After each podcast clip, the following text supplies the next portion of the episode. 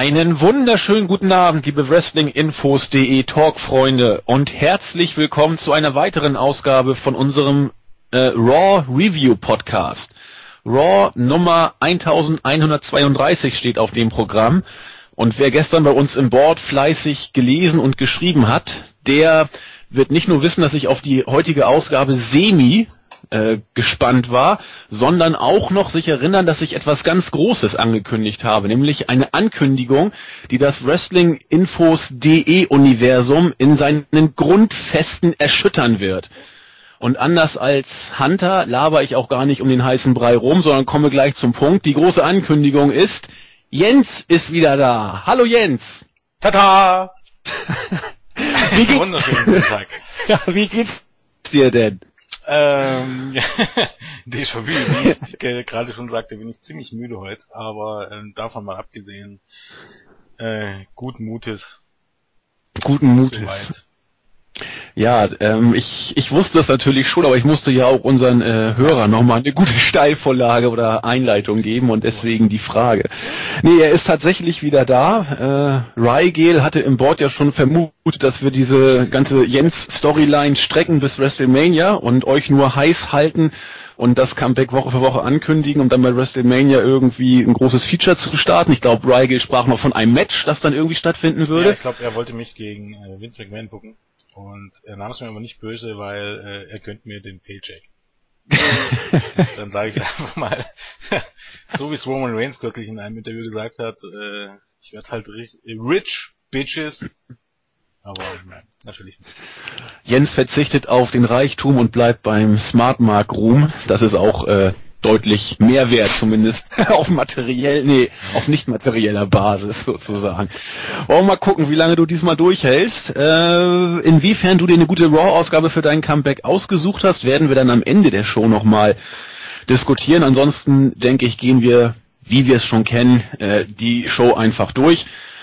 Und es stand uns einmal mehr ein ellenlanges Opening-Segment äh, bevor. Nexus hat's ausgerechnet, über eine halbe Stunde hat das gedauert. Ich versuche es ein bisschen kurz zu machen, mich aufs Wesentliche zu beschränken und trotzdem ein paar Seitenblicke zu bringen. Wie immer ging es natürlich los mit Triple H und Stephanie McMahon, die einerseits ankündigten, dass äh, heute die große Kontroverse, was immer das denn auch äh, sein sollte, äh, aufgeklärt wird und über den Super Bowl wurde auch noch gesprochen. Hunter hat es sich einmal mehr nicht nehmen lassen, gegen die eigenen Fans zu witzeln, indem er sagte, hoffentlich wird die NFL das Cancel the Network Movement überleben. Ja, irgendwann ist vielleicht doch die Hochmut zu groß. Wie dem auch sei, die Kontroverse wurde dann aufgenommen und es kristallisierte sich immer mehr hinaus, dass die Kontroverse sich tatsächlich um den Royal Rumble Sieg von Roman Reigns drehen könnte. Nicht zwingt die Tatsache, dass Daniel Bryan nicht den Rumble gewonnen hat, dass hier irgendwie falsch gebuckt wurde. Nein, das Skandalöse bestand darin, dass äh, The Rock in den Rumble eingegriffen hat und angeblich dadurch Roman Reigns zum Rumble-Sieg verholfen haben soll. Das sei ein großer Skandal gewesen. Und nun müsste man sich überlegen, wie man damit umgeht, denn wenn The Rock nicht eingegriffen hätte, wäre es wohl nicht zum Sieg gekommen. Zumindest vielleicht. Man weiß es nicht genau. Der so angesprochene Roman Reigns kam dann auch unter, ja, was soll ich sagen, nicht mal richtig Buhrufe, aber auch totales Durchdrehen der Crowd ist auch anders. Wieder durch das Publikum zum Ring, stellte nochmal klar, dass er den Rumble gewonnen und sich damit die Titelchance zu WrestleMania verdient hat. Und äh, ja, fragte so lapidar, was das denn hier alles solle. Daraufhin kam dann irgendwann auch noch Daniel Bryan an den Ring und sagte, Moment, wenn wir hier schon über äh, WrestleMania und Titelmatches reden, können wir an mir erst recht nicht vorbei. Ich war nämlich der Champion und habe bis heute noch nicht mein Rematch gekriegt. Gut, dass Ihnen das jetzt schon eingefallen ist. Ähm, lange Rede, gar keinen Sinn. Weiter ging es dann natürlich mit dem dritten im Bunde. Seth Rollins kam auch noch dazu und hat deutlich gemacht, dass eigentlich er sich das Titelmatch verdient hat, weil er Brock Lesnar immerhin beim Royal Rumble ans Limit gebracht hätte und damit eigentlich er auch eine Titelchance verdient hätte. Na, es gab dann so ein bisschen Getuschel zwischen Hunter und Stephanie und irgendwann hatte Hunter dann eine großartige Idee. Eigentlich habt ihr alle so ein bisschen euch einen Titelkampf verdient und deswegen machen wir das wie folgt. Heute müssen Seth Rollins und Daniel Bryan gegeneinander antreten. Der Gewinner darf dann bei Fast Lane gegen Roman Reigns ran und wer da gewinnt, darf dann wiederum gegen Brock Lesnar. Der Name wurde ausdrücklich genannt. Es scheint also schon mal klar zu sein, dass es keinen Titelwechsel bis dahin mehr geben wird. Es wird nicht mal so getan, dass vielleicht noch einer eintreten könnte. Der darf dann gegen Brock Lesnar bei WrestleMania tatsächlich um den Titel antreten. Roman Reigns hat extrem sparsam geguckt ähm, und durfte tatsächlich entscheiden, ob er das denn möchte oder nicht. Hunter hat und Stephanie haben ihn mehrfach gefragt und er sagte, nachdem dann Brian sich auch noch irgendwie versucht hat einzumischen, ja, wir machen das so. Booker T sagte, ja, der Bengel ist gerade ordentlich gescrewt worden und damit stand fest, es wird erst nach Fastlane entschieden werden, wer bei WrestleMania auf Brock Lesnar trifft. Kurz und knackig. Jens, was sagst du zum Opening-Segment bei deinem Comeback? So lang so lang. Nee, ernsthaft mal. Ich meine, äh, ich hatte mit diesem ganzen Promo und auch mit dem Inhalt nicht so die großen Probleme, aber mein Gott, 27 Minuten glaub, dauerte, glaube der Spaß, oder ich glaube sogar fast 30 Minuten, ähm, bevor es dann das erste Wrestling gab. Ähm, ja, zwei Werbepausen. es war äh, zu lang. Ähm, davon jetzt mal abgesehen, ich meine, Hunter kann sich die Witze nicht verkneifen. Ich glaube mittlerweile ist es halt einfach so, dass äh, man glaubt, dass es eine gute Idee ist, wenn man ähm, in, die, in den Shows auch K-Fab bricht. Also dass halt die Heels auch damit äh, Heat ziehen, dass sie auf tatsächliche Begebenheiten eingehen und nicht nur auf äh, Storyline-relevante Dinge. Äh, mag irgendwie auch funktionieren.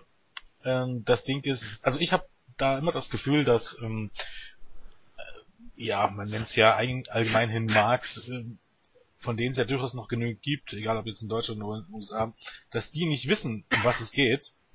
Und für die Smart Marks ist das, glaube eher Go-Away-Heat. Also ich glaube, ähm, da ist es einfach so, wenn die sich öfters sowas anhören müssen, ähm, vielleicht kommt dann wirklich mal der Punkt, wo sie sich sagen, äh, Leute, ich muss mir das Network nicht kaufen, wenn ihr, äh, keine Ahnung, denkt, sich noch über mich lustig zu machen. Deshalb weiß ich nicht, ob das so eine gute Idee ist. Also ich meine, mich hat jetzt nicht gestört, aber ja, vor, ähm. vor, vor allen Dingen, wenn du bedenkst, dass man nach dem Rumble bei der WWE eigentlich doch, ich will nicht sagen, die Hosen ein Stück weit voll hatte, aber schon geguckt hat, wie geht's jetzt weiter? Und nun stellt sich hinaus, ja, alles eigentlich doch relativ entspannt. Die äh, Kündigungszahlen halten sich durchaus in Grenzen und dann, sag ich mal, mit einem leichten Hochmut an die Rampe zu gehen, ist vielleicht nicht die beste Taktik, ne? Da fällt mir auch übrigens ein, ähm, weil es ja hieß, der Montag nach dem Rumble, da waren so viele Network-Anmeldungen. Ich glaube, Brian Alvarez hat die Zahl genannt. Ich weiß es jetzt aber nicht mehr 100%. Er hat gesagt, entweder über 2000 oder über 5000. Ich weiß es nicht mehr. Ich, ich weiß es auch nicht mehr. Aber auf jeden aber Fall, so es waren so viel auch wieder nicht. nee. Aber die Entlassungen haben sich eben auch in, in, in oder die Entlassung, die Kündigung ja, haben sich auch in aber auch sagen, so wenig kann es nicht gewesen sein, sonst wäre die Seite nicht down. Ja, oder man hat sie, wie Zack ja schon sagte, bewusst down geschottet, damit da nichts ja, passiert. Man weiß es nicht. Also aber die Aussagen, die waren dann im Nachhinein, würde ich auch mal fast mal vermuten, dass es auch so ein bisschen eher Schadensbegrenzung war, eben dann zu sagen, okay, es war deutlich mehr Anmeldungen als Anmeldungen. Mag ja auch sein, aber es heißt schon deutlich mehr. Ich glaube jetzt auch nicht, dass 10.000 Leute gekündigt haben.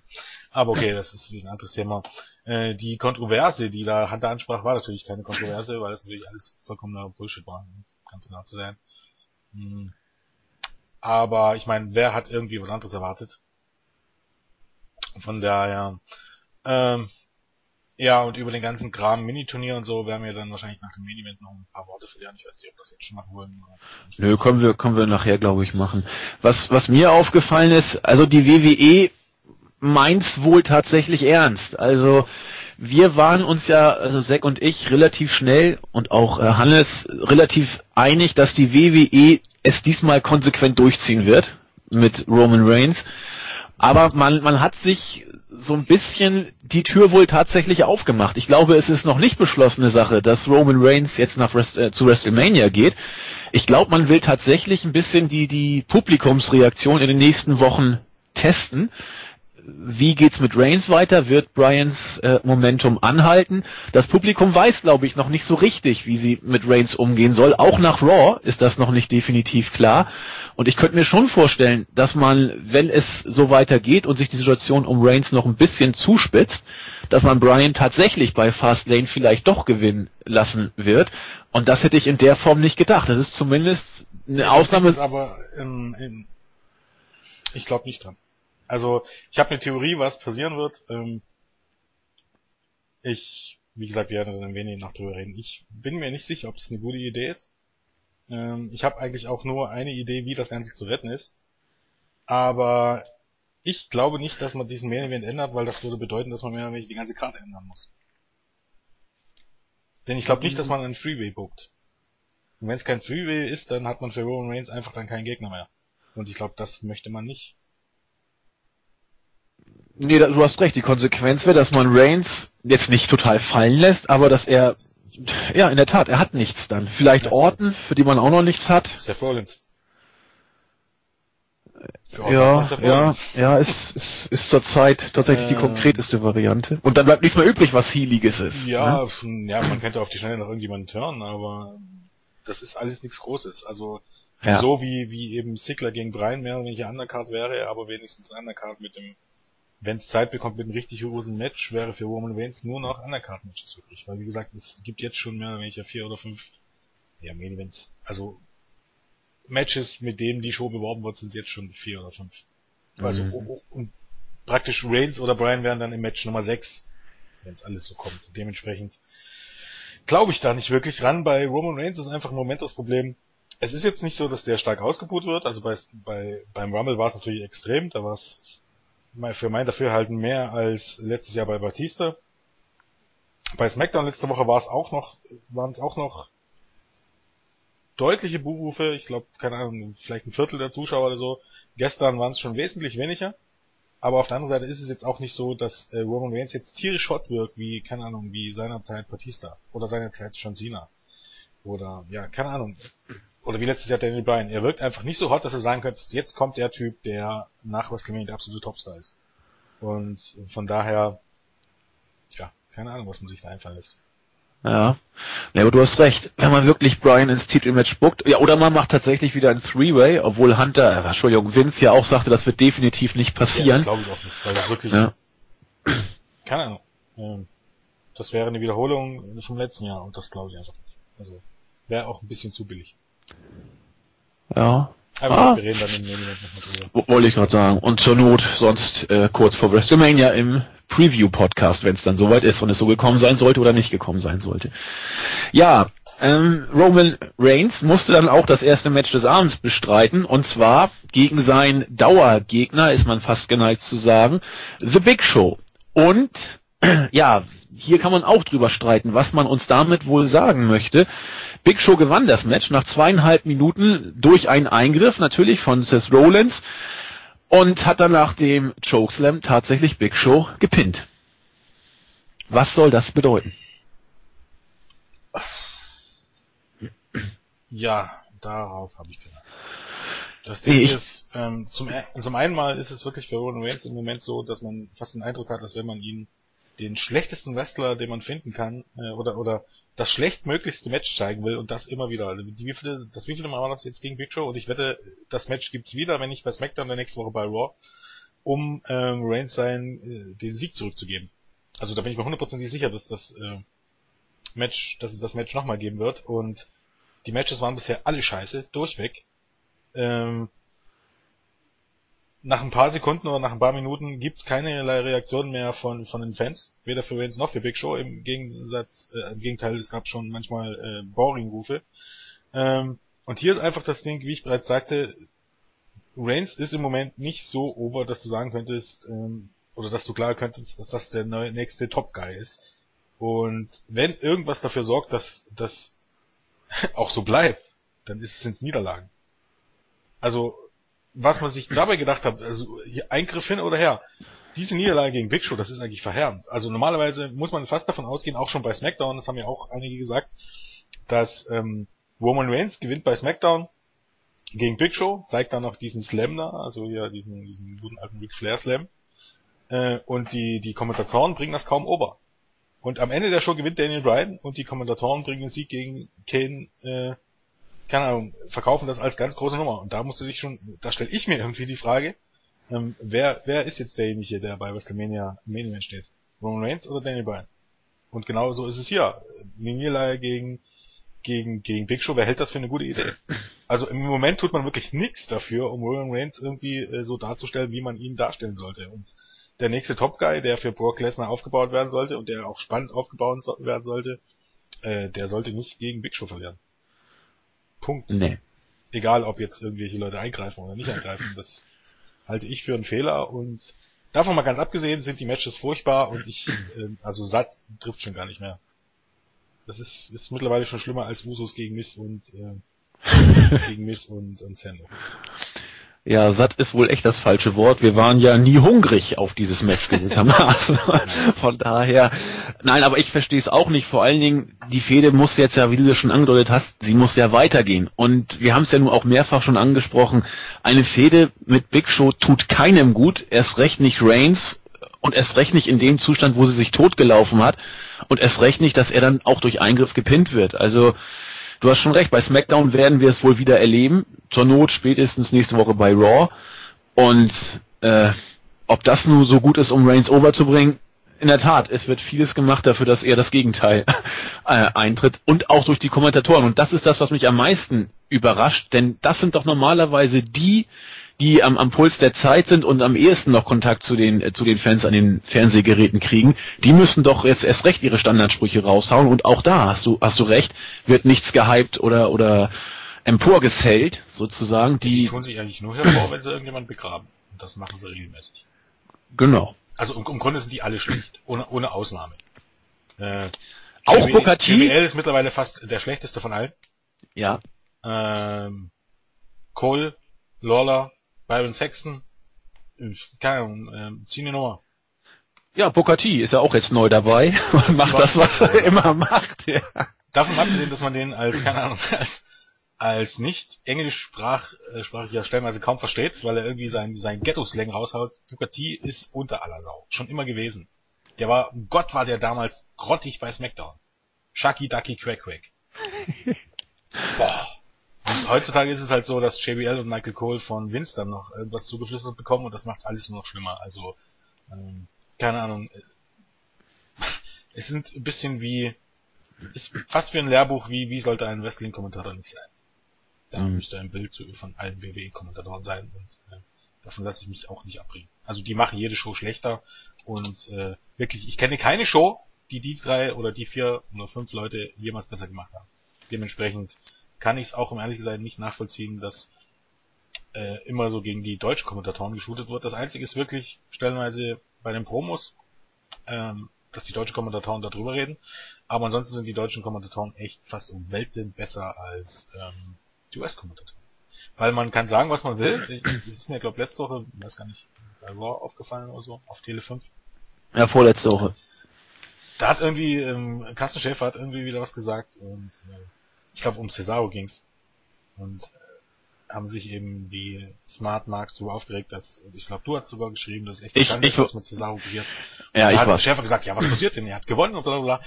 Und ähm, so gesehen macht er genau das, was die anderen nicht machen. Natürlich ist das lächerlich. Und natürlich kann ich mir vorstellen, dass der gute Herr Schäfer genau weiß, dass, keine Ahnung, Cesaro verdammt ist in der Undercard oder dass sein Talent nicht genutzt wird. Aber er verkauft es auch auf Twitter, als wenn es eine große Sache wäre. Und dementsprechend bringt er die Leute auch over. Und genau das machen die US-Kommentatoren überhaupt nicht. Null. Nun regen sich die deutschen Fans darüber auf, dass eben Carsten Schäfer in seiner Rolle bleibt und nie K-Fake berichtet oder so. Aber er bringt die Leute over. Also im Grunde ist Carsten Schäfer und auch der andere deutsche Kommentatoren die besten Kommentatoren, die WWE hat. Also ich will den spanischen und französischen nicht zu nahe treten, keine Ahnung. Aber von denen, die ich kenne. Mhm. Punkt übrigens. Nicht mit mir diskutieren, zumindest nicht im Moment. Ich sag doch nichts, Jens. Ja, ich, mein, ich sag doch nichts. Für die Leute da draußen. Ach so. nee, ich, ich komme mit denen ja auch gut klar. Die sind auch bei Twittern immer ganz nett und du hast schon gesagt, K-Fake. Das soll jetzt nicht heißen, dass die nicht manchmal auf den, auf den Sack gehen und dass es mir richtig auf den Sack geht, wenn irgendwas eingedeutscht wird, weil es ist nun mal, Wrestling kann, hat nun mal seine eigene Sprache. Oder das ist mir, also am meisten nervt mich, wie gesagt, über Promos drüber nach. Also das geht mir richtig auf die Nüsse, gerade bei Paul Heyman oder so. Aber davon abgesehen, mhm. gerade bei den Pay-Per-Views während der Matches, wenn es keine großen Promos gibt, ist das, die Pay-Per-Views sind wesentlich einfacher mit deutschem Kommentar zu hören, mittlerweile für mich zumindest, als mit englischem Kommentar. Weil die Engländer, äh, oder die Engländer, sag ich, die US-Kommentatoren wirklich nur Stumpfsinn haben. Also, genau. nur Stumpfsinn.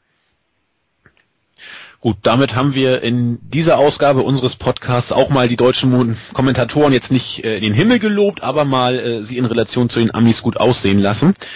Ähm, overgebracht. Bleiben wir, wir haben sie, genau. Bleiben wir doch im äh, wrestling Apropos Podcast, um den Podcast von Stone Cold Steve Austin ging es auch im folgenden Segment zwischen Hunter und Stephanie McMahon, die sich äh, quasi wie, wie heißt er, Hannibal von, äh, äh, wie heißt das nochmal, verdammt nochmal, A-Team, herrlich äh, ins Fäustchen gelacht haben. Ich liebe es, wenn ein Plan funktioniert, dass Hunter sie ja alle manipuliert hat. Es läuft alles nach Plan.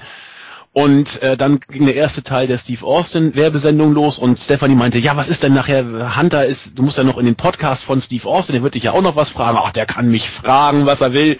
Den werde ich genauso manipulieren, wie ich alle anderen auch manipuliert habe.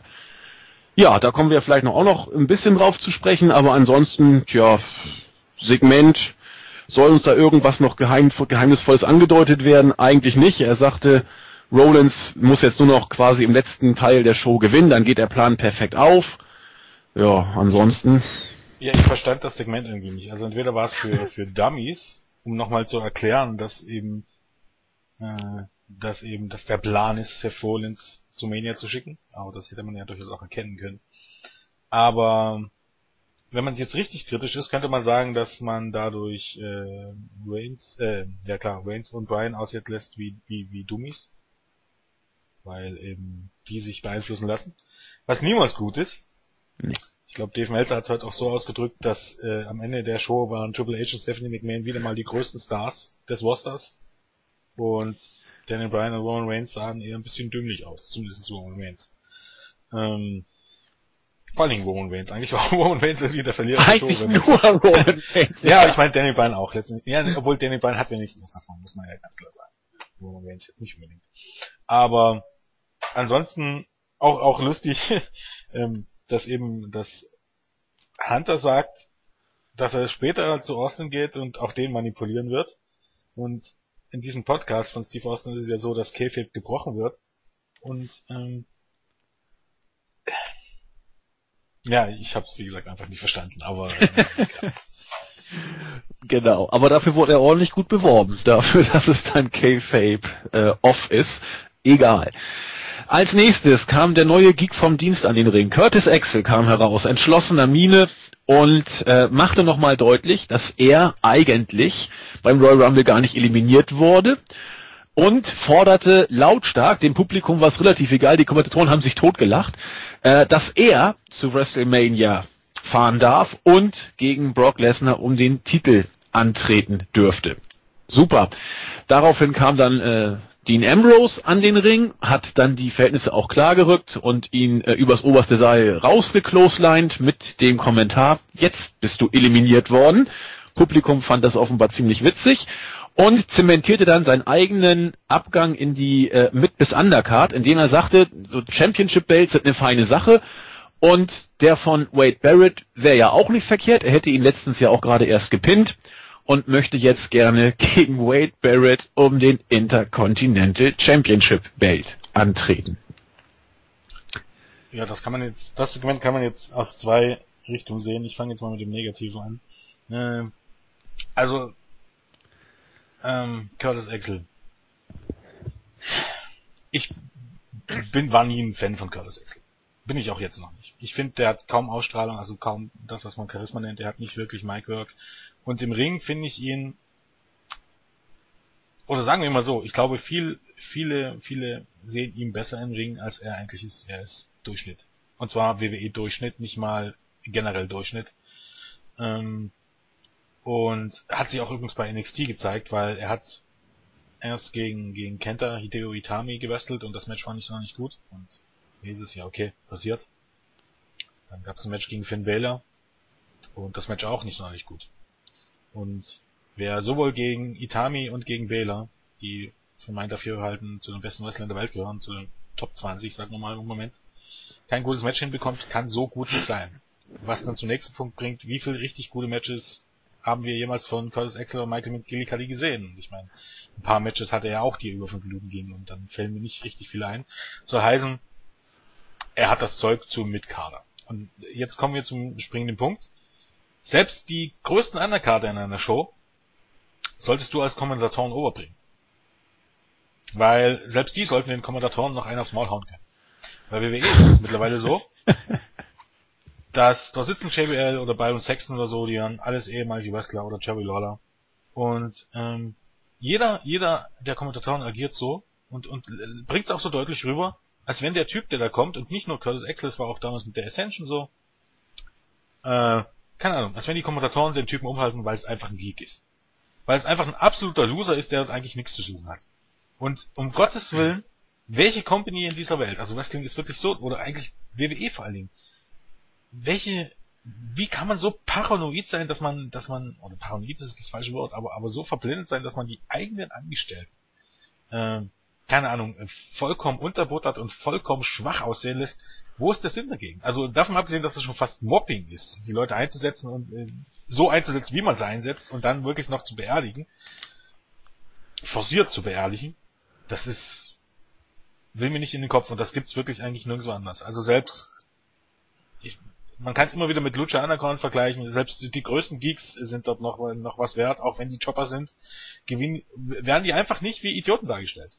Die sind trotzdem jemand. Und da wird trotzdem gesagt, ja, okay, bei WWE bekommen sie keinen, oder eins angenommen, jetzt bei WWE, bekommen sie kein Bein auf die Erde, aber überall anders werden sie trotzdem Weltklasse. Weil, keine Ahnung, die Rosterdichte bei WWE so stark ist. Und das gibt's bei WWE gar nicht sondern die, die unten rumhuppen, das sind alles Hampelmänner, die nichts auf die Reihe bekommen.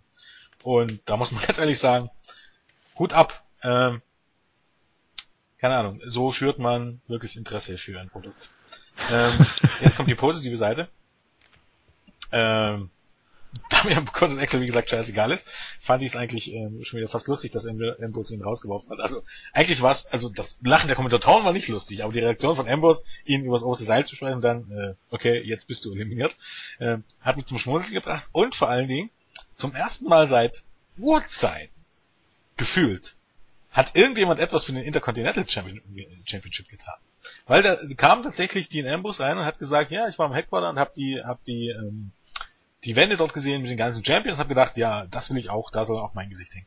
Das war tatsächlich, da hat jemand den Titel overgebracht. Wann gab's das das letzte Mal?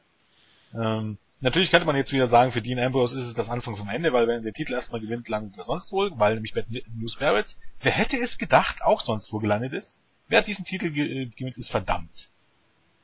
Und bekommt kein Bein mehr auf die Erde. Und von Dean Ambrose, wie gesagt, mittlerweile ordne ich diesen Titel eigentlich schon in die Undercard ein nicht mal mehr in die Midcard ähm, ist es mittlerweile auf dem Weg in die Undercard. Jupp. Aber davon abgesehen, äh, wie gesagt, man hat sich zumindest bemüht, in einer Promo erwähnt, dass man diesen äh, Titel haben möchte. Das ist ja schon mal sehr, sehr, sehr viel wert. Wobei mich das jetzt auch nicht so zwingend überzeugt hat, denn er war ja doch schon relativ lange mal US-Champion und hängt bereits im Headquarter. Naja, ja. vielleicht sollte jetzt auch der IC-Champion sein wir werden mal erleben. Bis jetzt hat Barrett ja die Herausforderung noch nicht angenommen. Mal gucken, wie es weitergeht. Weiter ging es auf jeden Fall mit dem zweiten Tag Team Match. Die Ascension traten einmal mehr gegen Goldust und Stardust an, haben relativ schnell nach dem Fall of Man gewonnen. Keine zwei Minuten hat's gedauert. Und dann kam das, was kommen musste, da die Gerüchte sich langsam verdichten, dass Goldust nach WrestleMania seine In-Ring-Karriere beenden wird, muss man ja mit dem Team jetzt langsam zu Potte kommen und das irgendwie auflösen und die ersten Spannungen sind jetzt auch äh, wieder gesetzt worden. Stardust hat wie immer ein bisschen rumgezickt, Goldust hat versucht ihn zu beruhigen und hat ihn dann auch bei seinem äh, bürgerlichen Namen Cody genannt und der ist daraufhin durchgedreht und meinte, nenn mich bloß nie wieder so. Ja, äh, der Split scheint jetzt langsam eingeleitet zu werden. Ähm, ja, ich sag mal, wenn Gold das wirklich seine Karriere beenden will, dann soll man das machen. Wenn er seine Karriere nicht beenden will, dann ist es absolut überflüssig, aber damit wir es jetzt nicht wissen, gibt es nicht viel zu sagen. Ähm,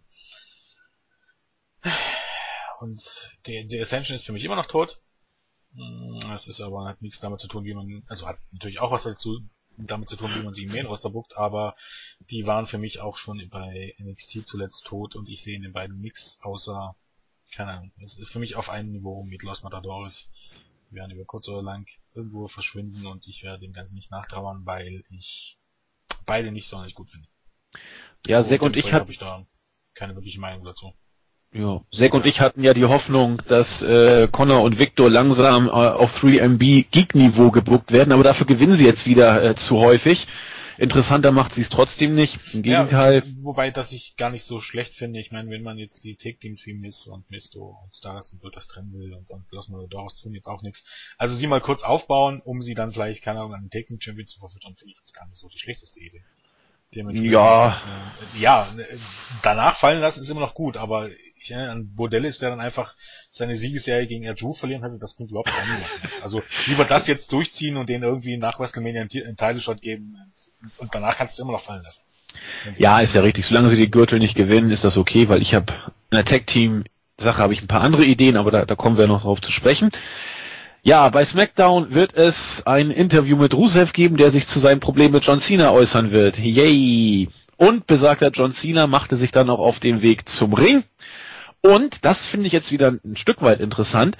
Es wird bei Fastlane nicht nur ein normales Singles-Match geben zwischen Rusev und Cena. Nein, der United States Championship Gürtel wird tatsächlich auf dem Spiel stehen. Ja, ansonsten äh, hat Cena das gemacht, was er immer macht. Äh, momentan ist die äh, neue Richtlinie für Cena-Promos wohl, dass es äh, darum geht, dass er noch lange nicht zum alten Eisen gehört. Er fordert immer noch Respekt ein und sei noch lange nicht die Vergangenheit, immer noch die Gegenwart.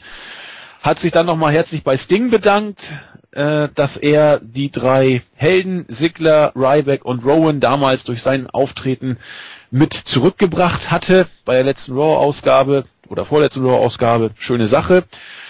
Die kam dann auch, warum auch immer, an den Ring und alle haben sich gefreut, bis Stephanie McMahon kam und sagte, ja Moment, hier, was gibt's denn hier zu feiern? Sigler, was hast du denn zum letzten Mal überhaupt irgendwas geleistet oder welche Hürde hast du zum letzten Mal überhaupt genommen? Und hat dann mal drei Matches festgesetzt. Dolph Sigler musste gegen Bray Wyatt antreten, Eric Rowan hat es mit Rusev zu tun gekriegt und Luke Harper gegen Ryback. Und das Match folgte auch gleich. Ryback hat Luke Harper in knapp sechs Minuten nach dem Shellshock geplättet. Ja. Was ich mich immer noch frage ist, ähm, warum John Cena gegen Rusev jetzt? Also man, man sagt ja sogar in den Shows, hier hat man es auch wieder gesagt, dass, äh, dass das eigentlich ein Match war, was bei WrestleMania stattfinden sollte. Das ist auch wieder so eine Sache. Man sagt sowas. Also die Kommentatoren sagen, dass das eigentlich ein WrestleMania-Match war und das man vorgezogen hat. Damit bricht man Kayfabe. Das macht doch gar keinen Sinn. Kann mir das jemand erklären? Nicht so richtig. Die beiden hatten vorher nichts miteinander zu tun. Nix, nix, nix. Gar nix. Nie. Ja, aber Hunter hat ja im Podcast auch gesagt, es ist jetzt nicht die Attitude-Ära, sondern die Reality-Ära und viele Dann Fans muss man das aber vorher auch Es wissen nur die Fans, die im Internet lesen. Und das dürften nicht, nicht mal ein Drittel sein, die regelmäßig im Internet lesen. Ansonsten weiß das keiner. Weil du das nicht auf wwe.com findest oder auf wahrscheinlich nicht mal auf Bleacher Report oder weiß ich was nicht, auf den großen Seiten, die auch ab und zu oder auf, in der Bildzeitung oder Bild Online in dem Sinne. Dort findest du das nicht. So heißt, du musst auf die auf die direkten Wrestling-Seiten gehen, um das zu erfahren. Und das dürfte jetzt nicht der Großteil sein. Und so heißt es, selbst wenn es 30% sind oder 40%, die restlichen 60% verstehen das nicht. Die wissen nicht warum. Nee, stimmt. Und das macht für mich keinen Sinn. Und ich finde auch den Aufbau schon wieder absolut schwach. Es, es, es gibt kein, warum war John Cena bei SmackDown so wütend? Mhm. Kann man das jemand erklären? Wegen, wegen dieser kleinen Konfrontation nach dem Royal Rumble? Aus dem Nichts? In der Post-Show? Das ist euer Aufbau für das Ganze. Nachdem John Cena immer wieder als, als großer amerikanischer Held daherkommt und Rusev als großer amerikanischer Feind, ist das jetzt euer Aufbau für Fastlane? Ich glaube ja mittlerweile, dass das Match nicht bei WrestleMania kommt, weil das würde für mich absolut keinen Sinn machen. Warum willst du ein Match, was ein, ein First Line Ever Match bei WrestleMania, warum willst du das vorher einen Monat bei Fastlane zeigen? Was ist der Gedankengang dahinter? Die einzige, die einzige Logik, die ich dahinter sehe, wäre, dass dass Cena bei, bei Fastlane gewinnt, sich den Titel holt und, und Rusev gewinnt dann bei Mania und holt sich den Titel zurück. Oder Rusev gewinnt bei Fastlane und behält den Titel und bei, bei WrestleMania verliert er dann gegen Cena in einem Non-Title-Match, damit John Cena seinen Sieg auf der großen Bühne bekommt, aber Rusev trotzdem vorher schon gegen Rusev gewonnen hat oder äh, gegen Cena gewonnen hat. Irgendwie sowas, aber. Und genau, das wird kommen. Das zweite, die zweite Variante ja, halte ich trotzdem wahrscheinlich. Das Match beim zweiten Mal zieht doch weniger. Natürlich zieht das dann weniger. Und vor allem ohne Aufbau. Es, es, gibt keinen Grund für, die, für diese Fehde. Ja, aber wir kennen doch diese, dieses Booking von nicht vorhandenen Fäden, die sich über mehrere Pay-Per-Views hinziehen. Wyatt gegen Jericho ist, ist so eine Geschichte. Das zieht sich ja teilweise in die Länge. Aus irgendeinem Grund scheint die WWE diese Art der, des, des Fädenbookings toll ja, zu finden. Es soll sich ja über die Länge ziehen. Also, eine gute Fäde kann und sollte ja auch über mehrere Monate gehen. Das Ding ist aber, du brauchst einen Grund. Bei, bei White gegen Jericho war es so, White hat Jericho attackiert. Ähm, das kannst du als Grund nehmen, wenn es irgendeinen Grund für diese Attacke gibt. Und ein Grund für diese Attacke wurde nie, nie offenbart wirklich. Und das ist immer das Ding. Es steckt nichts dahinter. Und das ist ja das Sache, wenn wir hier drüber reden, wenn die nicht sagen, naja, WWE darfst du nicht mit Pro Wrestling Standards angehen, äh, Women ist Sports Entertainment. Okay, Leute, okay, dann nehme ich euch beim Wort. Wo ist das Sports Entertainment? Wo ist die Storyline, die hier erzählt wird? Wo sind die Hintergründe? Wo sind die Geschichten, die erzählt wird? Die gibt's nicht. Das ist, das ist weniger als beim Standard Pro Wrestling, äh, weil hier ist es ja genauso. Zwei Leute, einer ist auf den anderen sauer und dann startet man eine Fehde, die über Monate dauert. Und keiner weiß warum und es wird, es plätschert alles so dahin. Plätscher, plätscher, plätscher, plätscher. Abseits von der Main Event Fehde, wo Cena im Moment raus ist, gibt's wirklich keine wirkliche Storyline. Es plätschert einfach nur so vor sich dahin. Und dann ist immer das Ding. Und wo genau ist das jetzt Sports Entertainment? Wo genau sind jetzt hier die Geschichten, die man erzählt? Wo genau ist das Soap Opera? Es gibt keinen Grund. Es gibt, es gibt keine Storyline, die da erzählt wird. Die gibt es einfach nicht. Selbst wenn es Vorlagen gibt, hier wie bei Rusev und John Cena, selbst dann gibt's die nicht. Selbst dann setzt man es nicht um. Und das kann ich irgendwie absolut nicht nachvollziehen. Und das finde ich dann in diesem Sinne hier auch, auch echt schwach, weil es wirkt dann halt einfach überstürzt und ja, keine Ahnung. Es ist jetzt, ich dachte ja erst, okay, man braucht ein Main Event für, für Fastlane. Man braucht dringend ein Main Event und man hat ansonsten nichts im Petto. Äh, haust du mal John Cena gegen Rusev raus. Jetzt hast du aber Roman Reigns gegen Daniel Bryan. Das hätte schon als Main Event gereicht. Von daher macht's für mich jetzt nicht wirklich Sinn. Nee, also booking-technisch macht's für mich auch wenig Sinn. Der Impact wäre bei Mania schon deutlich größer gewesen. Und das der einzige Anknüpfungspunkt, den man für diese Storyline ja hat, Storyline in Anführungszeichen, ist ja tatsächlich der Fakt, dass äh, Rusev es gewagt hat, nach dem Rumble mit russischem Kauderwelsch John Cena in, im, im Backstage-Bereich dicht zu labern, letzten Endes. Das ist ja, das ist ja der Grund, worum sich alles dreht bei dieser Fehde. Mehr ist ja nicht und, gewesen. Und das hat John Cena, das, das habe ich auch gesagt. Ich glaube, äh, ähm, Julian, also Zack hatte geschrieben, irgendwie nach SmackDown auf der Startseite glaubt, dass John Cena wieder mal grundlos wütend war und sein, sein, keine Ahnung, ich muss kacken Gesicht gemacht hat am Ende. Er hat ihm geschrieben, na endlich hat es war John Cena mal wütend und hat Emotionen gezeigt. Da stelle ich mich auch fragen, warum hat er Emotionen gezeigt? Was genau hat ihn so auf die Palme gebracht? Das macht überhaupt gar keinen Sinn. Jens, du musst dich jetzt langsam wieder beruhigen, sonst erklärst du wieder den Rücktritt für zwei Wochen. Das hat doch alles keinen Sinn. Genau, es hat auch keinen Sinn. Wollen wir zum ja, nächsten Match kommen jetzt? war auch die, die Promo absolut belanglos. Ich wusste gar nicht, auf was er hinaus will. Da labert er über Hunter und bla bla bla bla. Und eigentlich fehlt er aber gegen Rusev. Boah, Leute. Kriegt mal eure Storylines gerade und, und überlegt euch mal, was ihr erzählen wollt. Und fehlt jetzt schon Cena gegen der Authority oder fehlt er gegen Rusev? Oder gegen alles? Gegen alles, was böse ist. Wie immer. Was mich aber noch interessiert, wieso hatte er denn ein blaues Auge? Ich nehme an, bei einer Hausshow. Ja, oder, oder, oder zu Hause. Äh, Nikki Bella. ja, genau. Oder Brie Bella, man weiß es nicht genau. Ja, ich nehme an, bei einer Hausshow. Ist er denn, hat er, hat er eine geworkt? Am Wochenende? Ja, na klar, ja. Okay, wusste ich jetzt nicht. Ich habe noch nicht die Hausshow-Ergebnisse gesehen. Äh, okay, äh, Singles-Match. Viertes Match an und für sich ziemlich belanglos. Für ja, mich gegen aber... Reibe gegen Luke Harper muss man nicht allzu viel sagen, außer JBLs äh, Witz da mit dem Eddie Guerrero-Zombie. Ja. Wieder ein bisschen über das Ziel hinausgeschossen. Ja, geschossen, aber naja. Egal, ansonsten war es halt, Ahnung. Ja, Harper, wie gesagt, leider nicht äh, auf dem Standing, auf das er eigentlich gehört, wird für Ryback sozusagen hey, geopfert. Aber auch nicht, das ist das Ding. Es ist dieses, äh, äh, dieses 50-50 Booking, ähm, was ja selbst bei Roman Reigns, wie gesagt, oder bei Daniel Bryan zuschlägt, man sieht's ja. Aber auch Rabbit wird bei, beim, beim, beim Rumble wie ein Chopper behandelt. Und jetzt bei der nächsten Raw-Ausgabe nach dem Links darf er gegen Luke Harper gewinnen.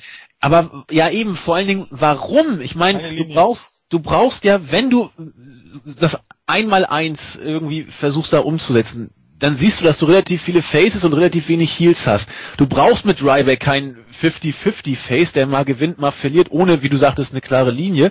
Aber du brauchst eventuell mal Heals von Format in Anführungszeichen. Und Harper ist einer, der es äh, vom Wrestlerischen her, von der Statur her und auch in Ansätzen vom Charisma her bringen könnte. Und äh, er ist auch auf, auf gutem Jobberniveau angekommen. Das bringt er nur auch nicht wirklich was. Das würde ich gar nicht sagen. Ich meine, das nächste Match gewinnt er wieder. Aber das ist halt das Ding. Die sind alle auf, ein, auf einer Ebene und dementsprechend. Ja, dann sagen wir, edel, edel Jobber oder so. Also auf jeden Fall nichts, was irgendwie rausstechen würde oder auch eine Perspektive erkennen lassen würde. Mal gewinnen, mal verlieren. Also nicht, dass er jetzt total verjobbt wird, aber es führt auch nirgends hin. Und das ist ja ein bisschen schade. Aber äh, egal, wir haben auch das schon etwas öfter angesprochen. Im kommenden Match äh, trat dann Cesaro gegen Jimmy Uso an und äh, gewann auch nach sechseinhalb Minuten nach einem soliden Match. Zwar nicht ganz clean, weil es da auch wieder zu Eingriffen von, von, von Kit und Konsorten kam, aber immerhin. Hier scheint tatsächlich jetzt äh, das wahr zu werden, was ich so ein bisschen erhofft habe. The New Day sind raus aus einem potenziellen Titelmatch. Waren die jemals drin? Ja, ich glaube schon. Eine gewisse, sie haben doch, sie haben doch vor vor ein paar Wochen haben sie noch äh, die Masters of the WWE Universe auch regelmäßig noch verputzt. Erst bei der Rumble Pre-Show kam ja da der der Turning Point und ich war mir relativ sicher, dass man sie entgegen ihrer katastrophalen Zuschauerreaktion, nämlich gar keine, tatsächlich äh, in ein Titelmatch buckt und da hat man bei den nach den Reaktionen beim Rumble wohl die Kehrtwende gekriegt. Gott sei Dank. Wrestlerisch wird das interessant. Äh, ja, ich gehöre jetzt nicht unbedingt zu den Leuten, die jetzt dieses Take-Team von Cesaro und Tyson Kidd irgendwie so tierisch abfeiern, weil man muss sich einfach mal klar machen, was Take-Teams bei WWE bedeuten. Das ist absolut undercard für Leute, für die man überhaupt gar keine Pläne hat und es wird keinen von den beiden irgendwo hinführen. Nee, aber zumindest nicht tiefer. Ähm, und dann ist der nächste, also der, mein größter Kritikpunkt daran ist einfach, dass mittlerweile wirklich jede Fehde um die Titel gleich aufgebaut ist. Auch wieder so ein Punkt, äh, bei diesen Diskussionen auch auf der Startseite von wegen, äh, ja, WWE muss halt so Booking, weil es Entertainment ist und dieses klassische Wrestling Booking ist alles nix. Das Ding ist einfach, WWE Booking ist noch viel langweiliger. Weil immer das gleiche passiert. Es kommt ein Herausforderer-Team, das, das können vorher die größten Chopper gewesen sein, und die gewinnen ein Singles-Match oder ein Non-Title-Match gegen die Champions. Dann gibt's 10.000 Non-Title-Matches und Singles-Matches, wo Siege ausgetauscht werden, bis es dann beim Pay-Per-View das Match gibt. Das ist jedes Mal dasselbe. Das war bei Stardust und Goldust so, das war bei Miss und Sando so und das wird jetzt bei Cesaro und, und Kid auch so werden. Ist der beste Anfang. Und, und jede, jede Wette bei SmackDown gibt's wieder so ein Match, entweder ein Take-Team-Match oder ein Six-Man-Take-Team-Match oder hier ein Six-Person-Match. Natalia und Naomi bietet sich ja an, in dem Sinne. Oder tritt dann Tyson Kidd gegen Jay Osu an. Das geht jetzt bis zum Pay-Per-View so weiter und dann vielleicht auch noch bis WrestleMania und das war's. Das ist eure Storyline und das ist das großartige WWE-Booking. Das ist langweilig. Das, das ist es. Tot langweilig. Zweifellos. Und bis zum pay hast du das Match schon so oft gesehen, dass, dass keine Ahnung, dass, dass es dir beim pay egal ist. Das und für Cesaro und Tyson Kidd wäre es dann nicht wesentlich einfacher gewesen, die gewinnen, jetzt haben sie gegen New Day gewonnen, dann gewinnen sie halt, ah ne, okay, die, die andere New Day, warum geht ja nicht, weil Xavier Woods weg ist, aber dann gewinnen sie halt, keine Ahnung, bei Los Matadores und dann äh, gewinnen sie, oh Gott, was haben wir noch für Tag-Teams? Haben wir auch noch Tag-Teams? Äh, ja, Goldust und Stardust. Ja, dann hört sie aber langsam schon auf, oder? Ja, die Double Dust und dann ist schon eng. Ja. Ascension, aber Ascension wisst ihr wahrscheinlich nicht schlagen. Ja, okay, ich meine, vor dem Hintergrund bleibt dir ja fast gar nichts mehr übrig, aber keine Ahnung, einfach mal so, ähm, Cesaro und Kid gewinnen einfach mal ein paar Matches, Take-Team-Matches nacheinander, nicht immer gegen die gleichen Gegner. Und dann gewinnen sie irgendwie ein Contender-Match und dann gibt's dieses Match und ohne dass die beiden schon vorher fünfmal gegeneinander angetreten sind in irgendwelchen Konstellationen, dass du beim Pay-Per-View wirklich mal eine frische Paarung hast, auf die du dich freust und die du nicht vorher schon für lau schon ein halbes Dutzend Mal gesehen hast. Ich verstehe das einfach nicht. Nee, das verstehen wir alle nicht, aber es scheint zurzeit der letzte Schrei bei der WWE zu sein. Das ist aber nur bei denen der letzte Schrei. Ja, es ist ja auch der letzte Scheiß. Das will ja auch keiner. Und es ist ja, wie du sagst, es nimmt ja die, die sonst eventuell vorhandene Vorfreude auf ein mögliches Tag-Team-Match. Wer hat denn beim Royal Rumble noch Usos gegen Mr. und Sendo sehen wollen? Da war man froh, als es vorbei war, auch wenn Melzer warum auch immer drei Sterne gegeben hat. Aber das, das Match ja, es hatte sich vorher schon totgelaufen. Das Einzige, was ich an diesem Aspekt hier eben positiv finde, ist, dass Cesaros Absturz in die Undercard äh, ja jetzt nicht nicht aufgehalten oder was auch immer wurde, aber zumindest darf er mal wieder im TV worken. Er war ja teilweise wochenlang nur in Hausshows oder hat bei bei Main Event äh, verloren. Insofern ist das für ihn schon mal freut es mich persönlich, dass er ein bisschen wieder in in, in den äh, Main Shows ist. Und na gut, Tag Team Champion, wenn es denn werden sollte, ist jetzt nicht der Knaller aber wie gesagt, immerhin so in den Shows. Aber ja, das ist richtig. Und ich meine, grundsätzlich gibt es schlechtere Teams als Cesaro gegen Kids, aber es ist halt auch wieder extrem zusammengewürfelt und aus der Not geboren, aber ähm, natürlich gibt's für die beiden wirklich schlechte Ausgangspositionen. Gerade Kid war schon mal ja vollkommen weg vom Fenster, von daher ja. alles gut und schön.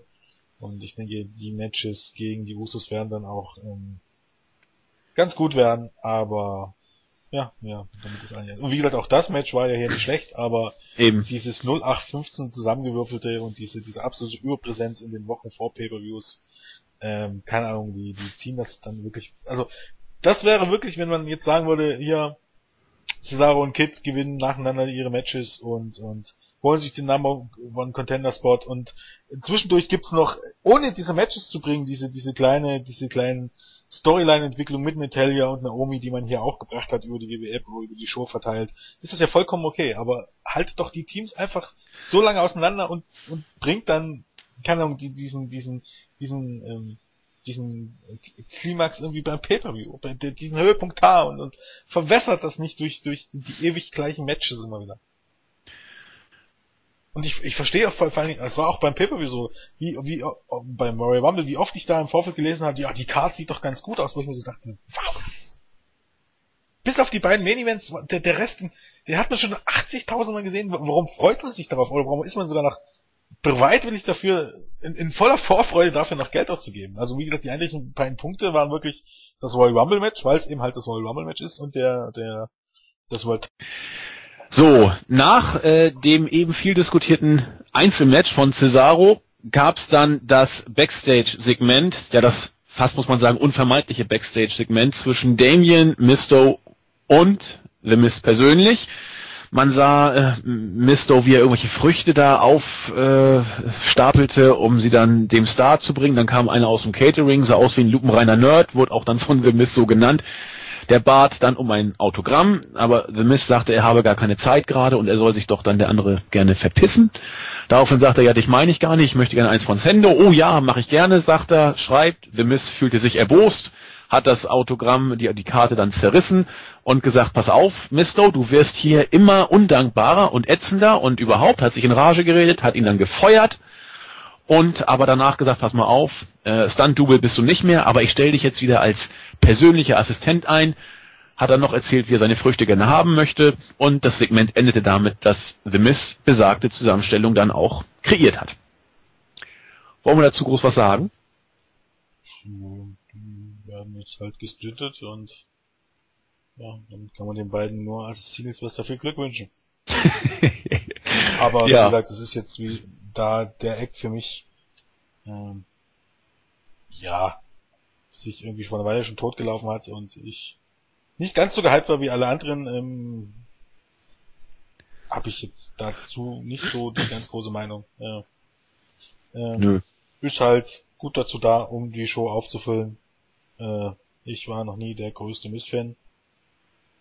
Und ja, ist halt eine Undercard-Fehde und äh, hat schon seine Daseinsberechtigung, aber ich habe jetzt keine großartige Meinung dazu, also. Nö. Ich, ich fand dies, das Segment wieder ganz nett. Ich muss immer ein bisschen schmunzeln, wenn The Mist sein super Gesicht aufsetzt. Sendo macht das auch ganz solide. Die Backstage-Segmente gefallen mittlerweile besser als die dusseligen Matches, aber das ist alles Geschmackssache. Ja, Dann kam eine... Halt auch irgendwie nach. Bei den Matches ist halt einfach das Problem, auch da hat man irgendwie den Punkt verpasst. Ähm, auch beim Pay-Per-View. Die Matches bestanden immer daran, dass, dass The Mist praktisch äh, äh, alleine gewestelt hat und dann verloren genau. hat. Und Genau. dieser, dieser eigentliche Punkt, dass Mesto dann, äh, dass, dass Mesto, Mesto dann irgendwann mal gesagt hat, äh, okay, jetzt wechsle ich mich jedes Mal alleine ein und gewinne die Matches. Irgendwie fehlt das komplett. Also, warum jetzt The Miz irgendwie eifersüchtig ist, erschließt sich gar nicht. Wenn jetzt Misto irgendwann gesagt hat, ich habe die Faxen dicke davon, dass du die Matches verlierst und ich wechsle mich immer selber ein und hol die Siege dann aus eigener Kraft und Miz wäre dann eifersüchtig gewesen, hätte das wenigstens den Sinn. Und so ist einfach, zieht man das immer durch, dass Misto eigentlich nie wechselt und, äh, keine Ahnung, wirkt irgendwie komisch. Also die, die Entwicklung in diesen Matches gab es einfach nicht. Das war ja Nee, genau. eine Zeit lang äh, wirklich ganz unterhaltsam und ja wirklich auch durchaus durchdacht. Also wie gesagt, Miss Heat zu ihm zu lassen, indem die Fans immer ähm, Misto fordern, aber Miss gibt's das nicht, das ist durchaus durchdacht. Aber dann muss ja auch irgendwie die Entwicklung kommen, eben wie gesagt, das. Ja, aber naja, okay, das ist wahrscheinlich schon wieder zu viel durchdacht. Aber Nee, da hat sich in der Tat nicht mehr viel getan. Deswegen finde ich die Segmente mittlerweile amüsanter als, als die Matches. Das ewige Geselle hat sich in der Tat überlebt. Aber wie gesagt, manche finden es eben immer noch gut und das ist ja auch nichts Schlechtes.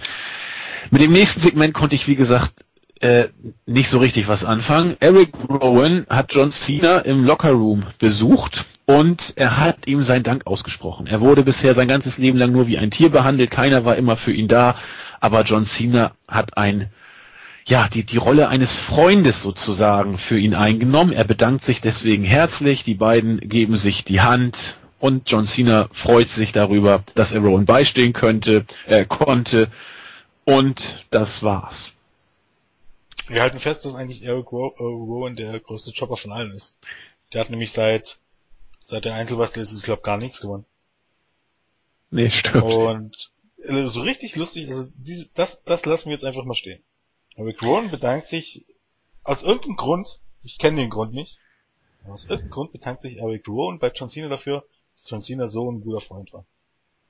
Um jetzt, jetzt mal zurück zu erinnern, müssen wir uns mal genau überlegen. Also vor der Survivor Series wurde Rowan attackiert, glaube auch. Authority und John Cena hat nicht geholfen. Dann hat John Cena bei Survivor Series nicht sonderlich viel dazu getan, um, um Rowans Job zu retten. Zugegebenermaßen hat John Cena dann den Job von Eric Rowan zurückgeholt, aber ich meine, das war ja schon fast 50-50. Und das behalten wir jetzt einfach mal im Hinterkopf und machen wir mit dem nächsten Match weiter. Genau. Das nächste Match war dann nämlich, ja, wie soll ich sagen, eins, eins der äh, besseren, die man bei Raw gesehen hat. Bray Wyatt hat gegen Dolph Ziggler gewonnen, clean, nach einer ja, Sister Abigail out of nowhere, hätte ich beinahe gesagt, wurde glaube ich auch so von den Kommentatoren äh, benannt. Wie gesagt, das Match war doch, das, ich weiß nicht, wer es war, äh, ob es Cole tatsächlich sogar war, aber es wurde auf jeden Fall gesagt, out of nowhere. Match war gut, Wyatt wird weiter stark dargestellt. Ja, und Sigler verliert einmal mehr gegen einen hohen, ja, Upper-Kader, der Heel ist. Wie hast du es Ich gesehen? meine, ähm, grundsätzlich ist es ja nicht nichts Verkehrtes dran, da Bray Wyatt stark darzustellen, wenn man jetzt nur schon dabei ist. Hm, Von daher ist das schon richtig.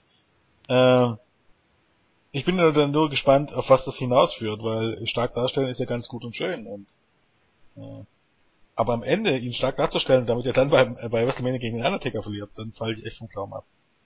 Weil für mich macht das am Ende dann nur einen Sinn, wenn er beim, bei WrestleMania gegen den Undertaker gewinnt.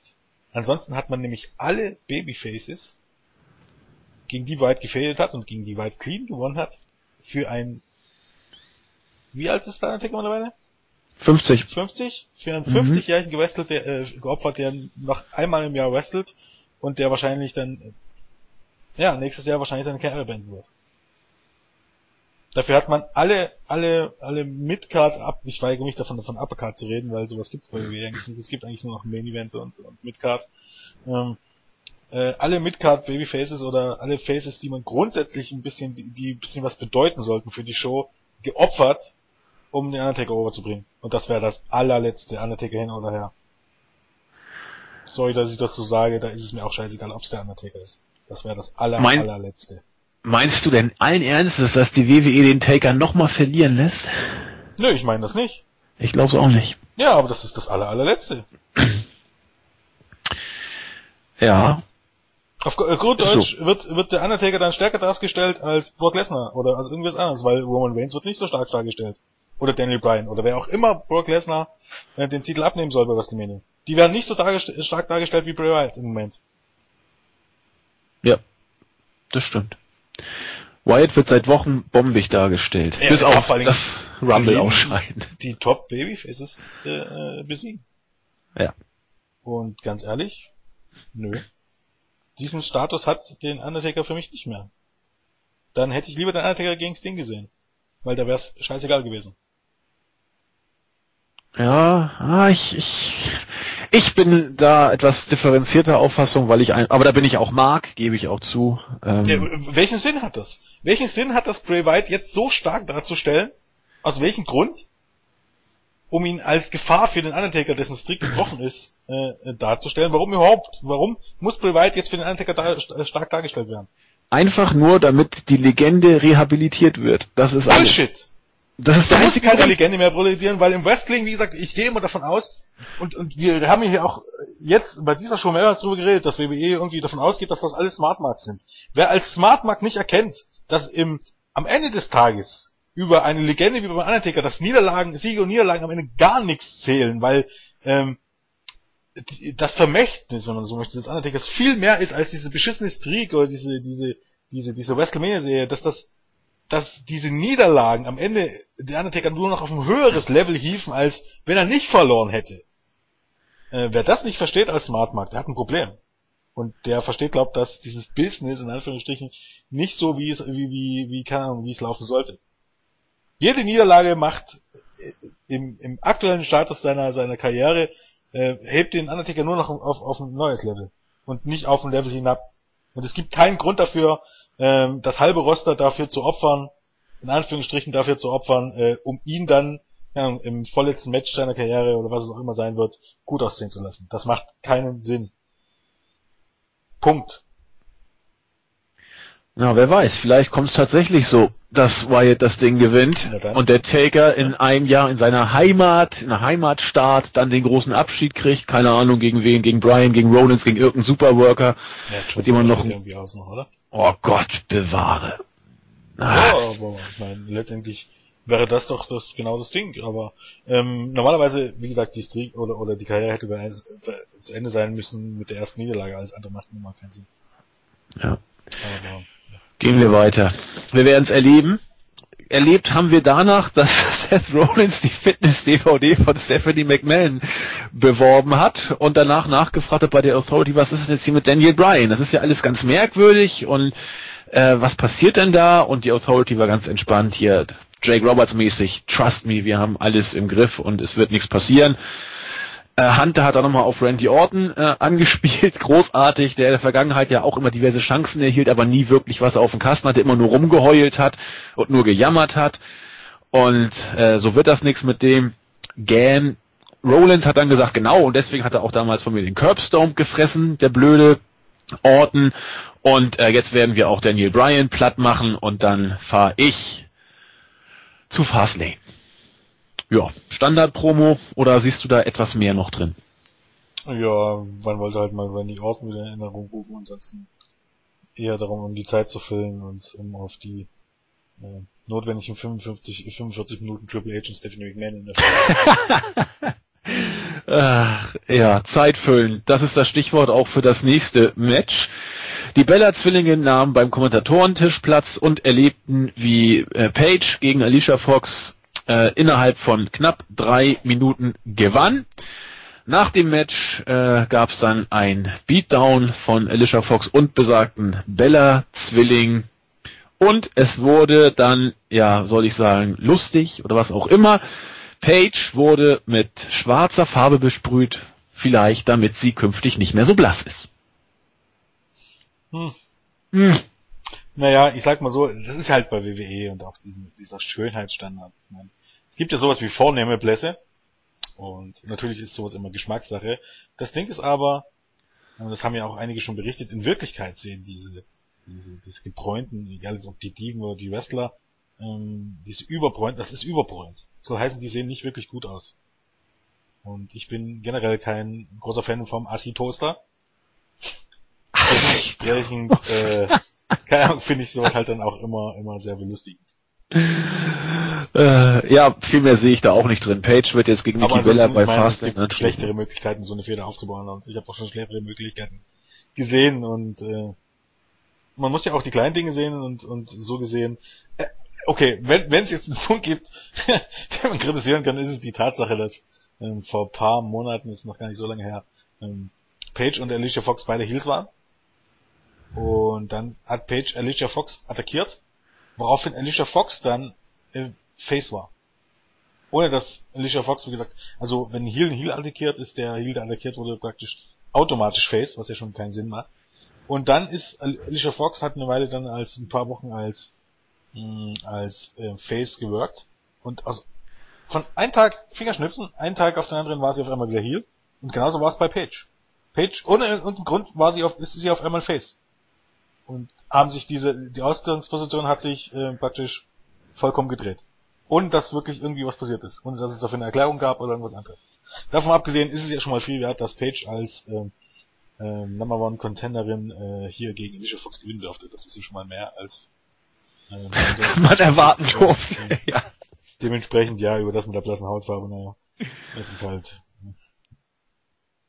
Ja, ich, ich finde Page sehr hübsch mit dieser vornehmen Blässe. Steht ihr sehr gut. Natürlich. Ich finde sie tatsächlich auch eine der hm, ja, doch, eine der hübschesten WWE, die, aber ich meine, das ist natürlich Geschmackssache, aber, ähm, ja. Ja, das, ja, aber das wenn ich jetzt vergleiche, ob jetzt, ich meine, AJ ist nun mal so, die ist vom Typ her natürlich dunkler. Ich meine, da ist das ja die eine Sache. Aber zum Beispiel bei den Bellas oder so ist es, oder, oder bei anderen Teams auch, ähm, die verbringen eben halt auch, auch bei Wrestling wie Randy Orton und so, die verbringen halt sehr, sehr, sehr viel Zeit auch, äh, im, keine Ahnung, im Bräunungsstudio oder whatever mehr, mehr Zeit als viele andere Menschen, viele äh, normale Menschen, sage ich mal. Dementsprechend äh, finde ich solche Storylines dann auch immer ein bisschen, ein bisschen lustig und ich finde, also jetzt so im wirklichen Leben, dass das auch meistens nicht so wirklich gut aussieht, wenn es so extrem überbräunt ist. Also es gibt auch einen Grund dafür. Ähm, das kann man ja vielleicht auch nochmal nennen. Zum Beispiel Seamus ist nicht so weiß, wie er aussieht. Also Seamus ist weiß, aber jetzt nicht so, keine Ahnung, so ein Blatt Papier, wie er im Ring aussieht. Das Problem ist, ähm, diese, diese Overhead-Lichter, die lassen sich extrem blass wirken. Und so äh, sehen Randy Orton und Co. halt auch braun aus, bloß in Wirklichkeit sind die auch noch viel, viel, viel, viel brauner. Also, weißt du, du, du siehst es halt gar nicht richtig, weil dich das Licht in den WWE-Ring äh, wesentlich heller wirken lässt. Und das ist auch der Grund, warum, ähm, keine Ahnung, die so viel Zeit drauf verbringen. Na gut, aber dafür haben die Bellas und Orten noch relativ ordentliche Haut, weil normalerweise ja. wird ihr immer lederner, wenn man ja, es gibt ja auch so, Alter es gibt ja hier dieses Spray und und und so, weißt du. Ja, das wird wohl eher dann, glaube ich, da benutzt werden, weil wenn die wirklich so oft ins Solarium gehen, dann sehen die mit Mitte 30 äh, noch schon gegerbter aus von der Haut. Ja. Also das, das geht dann ja noch. Von den wichtigen Themen wieder zur belanglosen Undercard. Äh, das siebte Match des Abends stand auf dem Programm und zwar kam Misto und The Miss an den Ring. Beide waren sich immer noch nicht so richtig einig, weil Misto in äh, vorauseilendem oder nicht mehr gewünschten Gehorsam äh, immer noch äh, die Aktion von The Miss zählte. Der musste dann gegen Sin Cara antreten und hat unter sechs Minuten dann auch tatsächlich gegen Sin Cara verloren, nachdem sich Sendo an den Ring gestellt hat und sich bejubeln lassen hat, was The Miss abgelenkt hat und dadurch konnte dann Sin Cara zum Sieg abstauben und The Miss wurde dann wieder erneut in Rage gebracht, ob dieser Niederlage und Sendo hat ihn weiter gesellt. Ja. Schön. Nun stelle ich dir mal eine Frage. Na? Nur, nur mal so die Idee. Äh, du hast auf der einen Seite, hast du Wyatt, den du im Moment stark darstellen möchtest. Auf der anderen Seite möchtest du Miss verlieren lassen. Hast du an sich nicht eine Idee, Wyatt Sin Karas gewaschen zu lassen und Dolph Ziggler gegen den Miss gewinnen zu lassen? Ja. Lass mal jetzt einfach mal so im Raum stehen. Dann lassen wir es mal so Ziggler im Raum nämlich stehen. nicht klar verlieren muss, sondern Sieg davon trägt was Sin Cara ist der scheißegal, ob er führt. Stattdessen hast du so einen äh, Dolph Ziggler, der clean verliert. Stattdessen hast du Sin Cara, die dieser Sieg nirgendwo hinführen wird. Und der Mist verliert gegen den Chopper. Andererseits musst du bedenken, dass die Bäume für Sigler ja auch nicht in den Himmel wachsen dürfen, nach WWE-Logik, und Was? The Miz eher gedemütigt wird, wenn er gegen einen absoluten Underkader verliert. Das tut nicht zur Sache. Wichtig ist, dass er verloren hat und aus welchem Grund er verloren hat. Ziel also einer Show sollte nicht unbedingt sein, dass jemand gedemütigt wird. Wenn das dein Ziel ist, machst du irgendwas falsch mit deinem Produkt, möchte ich mal behaupten. Ja, vielleicht kommt es bei The Miz gerade darauf an, ihn als Geek schön zu demütigen. Man weiß es nicht. Super. Man weiß es nicht. Ich will, steck da nicht drin. Normalerweise hast du natürlich vollkommen. Da könnte man auch alles sagen. Dann, dann keine Ahnung, dann soll er doch gegen Ryback verlieren oder so. Ja, oder so? so möchte. Dann guck ihn doch gegen Ryback und Luke Harper lässt er gegen Sin Cara gewinnen, wäre ja auch so eine Idee gewesen. Es gibt ja mehrere Varianten. Es ist ja nicht so, dass du festgelegt bist auf eine, aber es, ich möchte mal behaupten, es gibt Möglichkeiten, dass du aus so einer Show rauskommst, ohne Luke Harper und Dolph Ziggler klar verlieren zu lassen gegen andere Leute und Sin Cara einen Sieg zu schenken. So das ist manchmal ein bisschen mehr Gehirnmasse, um auf die Idee zu kommen, aber was wissen wir schon? Was wissen wir schon? Wir stecken ja nicht drin. Dann kam ein weiteres äh, Promo-Video von Bray Wyatt. Ich habe mit Hannes letztens über das SmackDown-Video gesprochen, das haben wir damals überhaupt nicht verstanden. Jetzt kam ein ähnliches Video, mittlerweile sind wir ein bisschen schlauer. Bray Wyatt äh, sprach wieder, dass er in seinem Leben schon viele Namen gehabt hat, unter anderem wurde er auch Zerstörer genannt, aber die meisten Leute nennen ihn einfach nur Bray. Bray äh, ist das neue Gesicht der Angst, der Teufel ist echt, er kann es kaum erwarten, dich wiederzusehen. Er weiß, dass du zuhörst und er rät ihm, ihn zu finden. Also, äh, mittlerweile scheint es dann ja doch ziemlich deutlich zu sein, nach dem, was man so hört, dass er hier wohl relativ evident auf den Undertaker Aber anspielt. Wäre es nicht ganz nett, wenn Undertaker und Bray Wyatt dann dadurch irgendwie, das ist wieder so ein Ding, weißt du? Bei Ring of Honor, oder ich, ich will jetzt auch die Leute, die, die nur WWE gucken, gar nicht damit nerven, aber nur als Beispiel.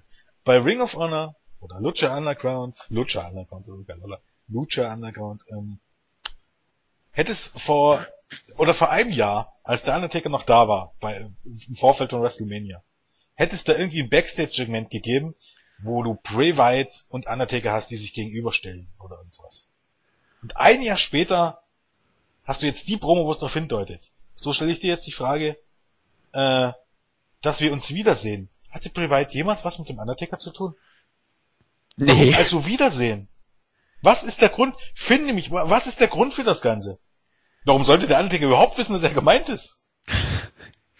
ja, das, wir wissen ja, ist, wie gesagt, nicht diese Möglichkeit gibt, vor Wochen oder Monaten irgendwas anzudeuten, wo jetzt der Payoff kommt.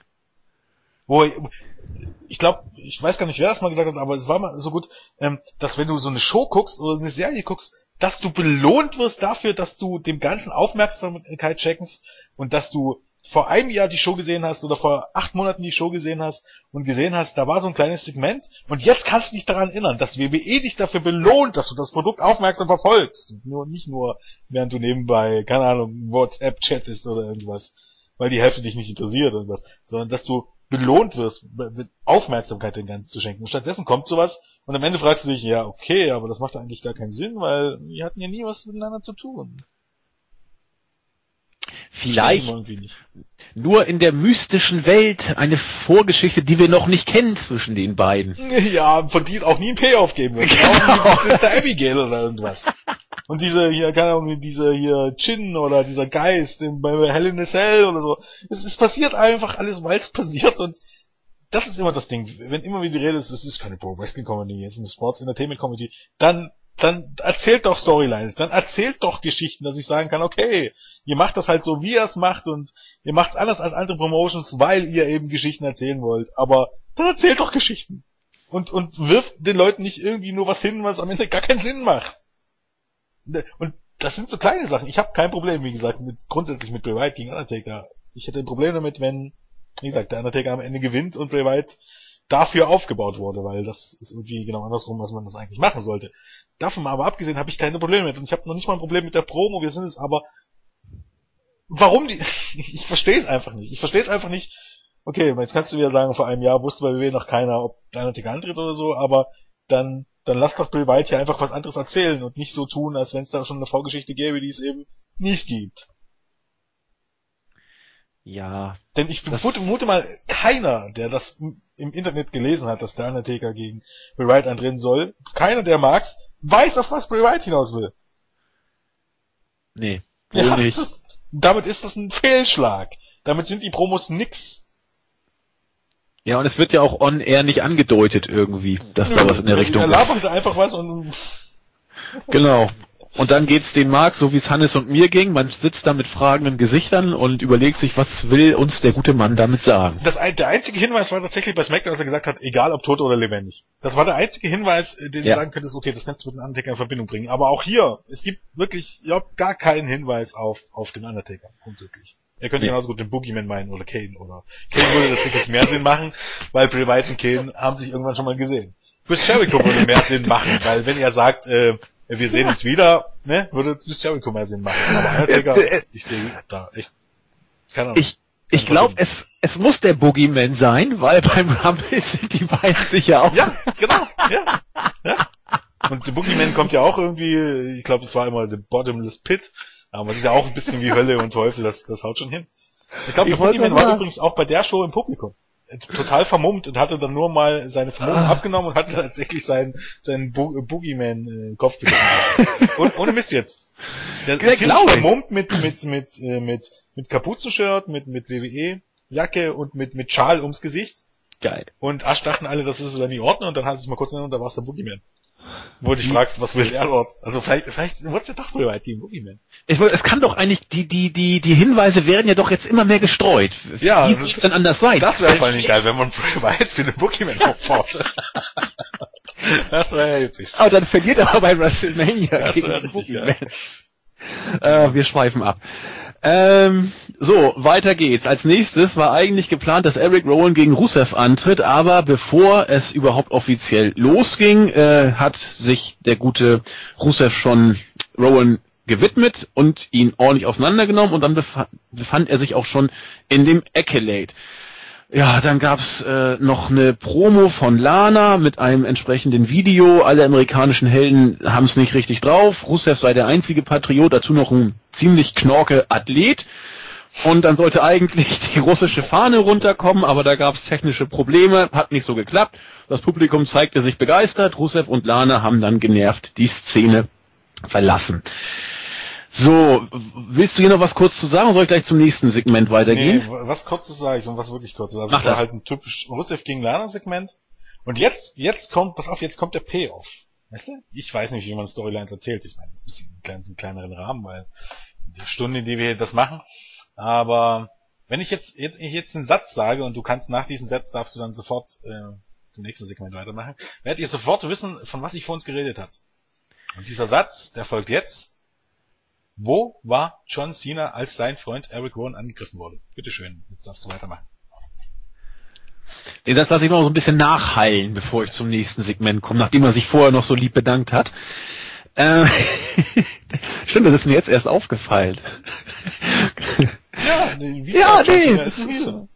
John Cena ist, der, ist ein Arsch, der seinen Freunden wirklich niemals hilft der beste Freund von Eric Rowan ist John das, Cena, aber er hatte vorher noch im Segment kommt Rowan, danke für deine Hilfe und als die Hilfe gebraucht wird.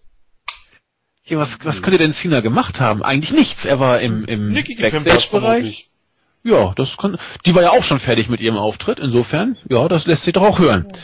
So, dann kam ein Segment, das ich äh, relativ interessant fand. Äh, Roman Reigns und äh, Daniel Bryan waren zu sehen. Daniel Bryan hat Roman Reigns in einer Umkleidekabine besucht und die beiden haben sich über Seth Rollins so ein bisschen unterhalten. Äh, Reigns zeigte sich optimistisch äh, und verspricht eben Rollins eine entsprechende Abreibung zu verpassen. Das hat Daniel Bryan gekontert und meinte, sei gar nicht nötig. Er werde auch äh, mit ihm selber fertig und dann geht's zu Fast Lane, wo die beiden sich dann wieder treffen. Reigns steht daraufhin auf, guckt ihm ins Gesicht und fragt, ob das eine Drohung sei. Es sei ihm völlig egal, gegen wen er kämpfen müsste bei Fast Lane und er wird eh zu WrestleMania fahren. Egal, ob das der ganzen Welt oder auch Daniel Bryan gefällt. Und dann hat Reigns Brian schroff aus der Kabine verwiesen. Interessant. Oder nicht? Hm, mach gleich mal mit dem, mit dem Main-Event weiter. Dann okay, dann äh, knüpfen wir danach gleich an. Dann kam der groß gehypte Main Event, nämlich der Gewinner darf zu Fastlane. Daniel Bryan hat nach äh, 17 Minuten nicht ganz clean, was heißt nicht ganz, also nicht clean, gegen Seth Rollins tatsächlich gewonnen. Big Show kam heraus, hat da irgendwie äh, dumm rumgestanden und mal angefeuert, mal den Referee belabert, irgendwelche Geschichten.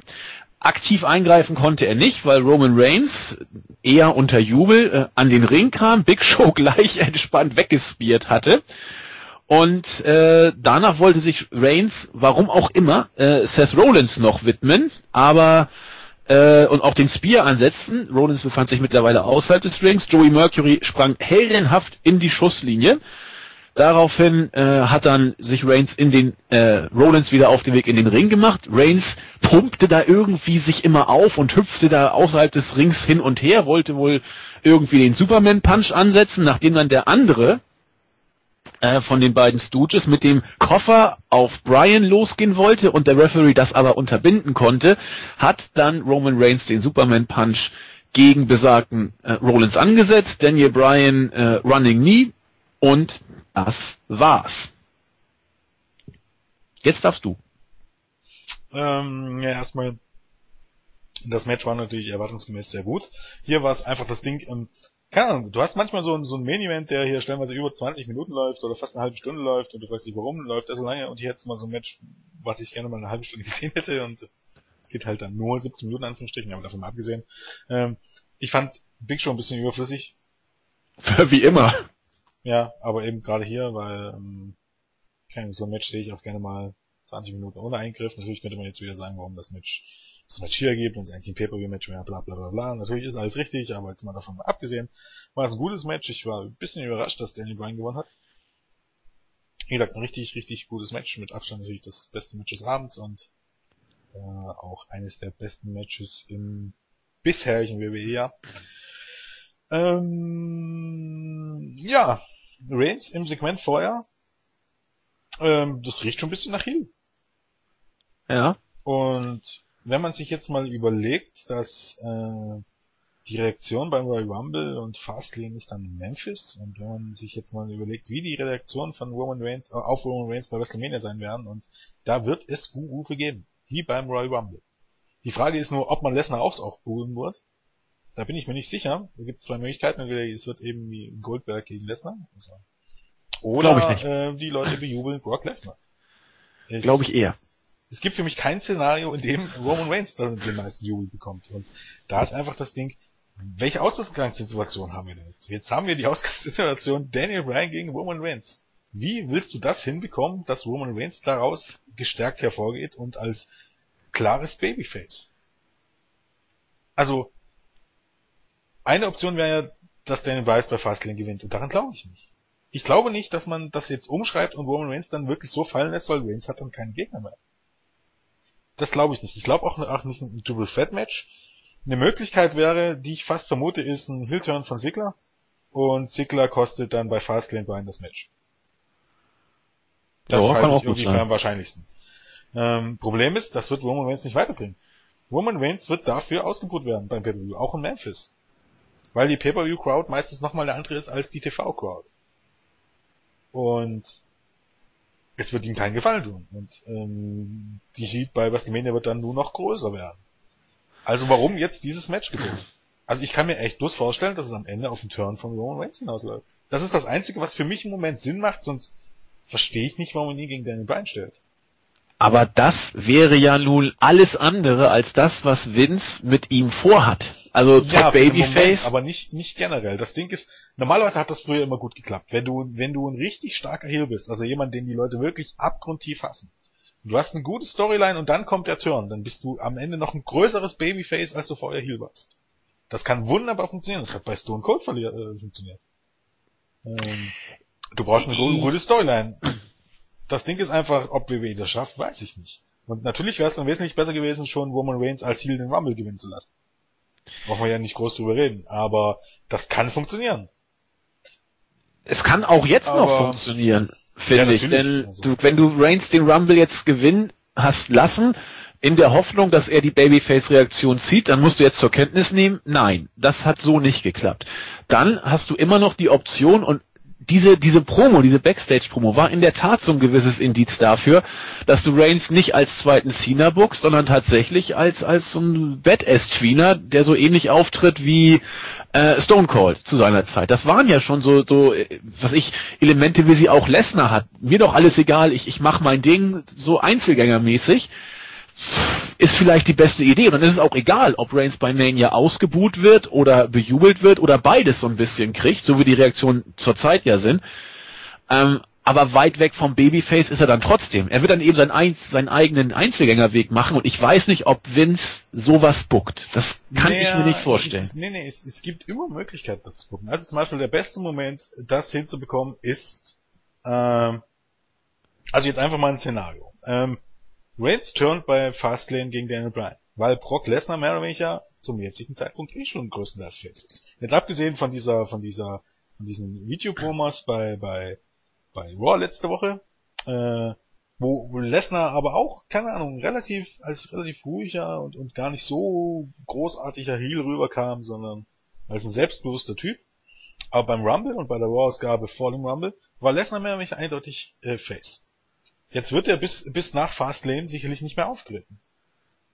Äh, soll heißen, bei Fastlane turned Roman Reigns. Und tritt gegen, gegen den, gegen den äh, äh, Face Lesnar bei WrestleMania an, holt sich bei Lesnar äh, bei WrestleMania den Titel, hat tierisch Heat und dann kommt Seth Rollins raus, der natürlich dort tierisch bejubelt wird. Und was passiert? Aus irgendeinem Grund greift der Authority an und äh, kostet Seth Rollins, weil er sich immer nur beschwert hat, den Titel, weil der neue Authority Guy Mr. Roman Reigns ist. Du hast den tierisch Heat. Seth, mit Seth Rollins hast du erstmal ein neues Top Babyface weil das wird funktionieren, kann ich mir wohl ja, vorstellen. Glaube ich auch. Und Roman Reigns hast einen neuen Top-Heel, den alle aus Überzeugung hassen werden. Nur hast du das Ding, wenn Roman Reigns sich dort gut anstellt, mit der Authority, du brauchst bei der Authority halt nach irgendeinem, es ist letztendlich Hunter. Das ist das Problem, weil du niemand anderes hast. Ähm, dann musst du das eine Weile ziehen, vielleicht sogar ein Jahr oder irgendwas. Und dann musst du irgendwie booken, dass ähm, halt, wie es im Moment ja eigentlich auch schon ist, ich meine, das bedeutet dann noch ein Jahr irgendwie AV-Kram und dann müsste ja auch Triple H irgendwie gegen Sting gewinnen oder irgendwas. Aber jetzt mal davon abgesehen, aber du buchst das jetzt ein Jahr und, äh, keine Ahnung, Triple H und Co. terrorisieren die Shows, wie das letztes Jahr der Fall war, äh, terrorisieren die Shows und, und keine Ahnung, alles sind genervt, also wirklich so NWO-Heat. Ähm, und so langsam aber sicher turnt Roman Reigns oder merkst, dass Roman Reigns mit den Machenschaften von Hunter nicht einverstanden ist. Und du lässt das so langsam sickern. Genauso wie das eben damals mit Batista der Fall war und der Evolution. Und lässt das sickern, sickern und irgendwann soll dann wieder was ganz Böses passieren. Also keine Ahnung, der Top Babyface soll ausgeschaltet werden. Und dann turnt Roman Reigns gegen Hunter oder wer an Hunters Seite ist. Und das wird funktionieren. Umso größer du Heel vorher warst, umso ein größeres Babyface wirst du. Du musst es nur gut aufbauen. Das Problem an der, an der Sache ist, ähm, so wie man jetzt Reigns aufgebaut hat, es gab auch Möglichkeiten, dass das funktioniert, dass er als Babyface dorthin geht. Das Ding ist, du, was hätte Reigns gebraucht? Zum einen kam irgendwie die Storyline hingegen, zum anderen hat man es einfach nur ge so gebuckt, dass Roman Reigns einfach jedes Mal rauskam und seine Matches gewonnen hat. Er hatte ja. keine wirkliche Storyline, er hatte beschissene Promos und er hatte keinen wirklichen großen Erzfeind oder irgendwas.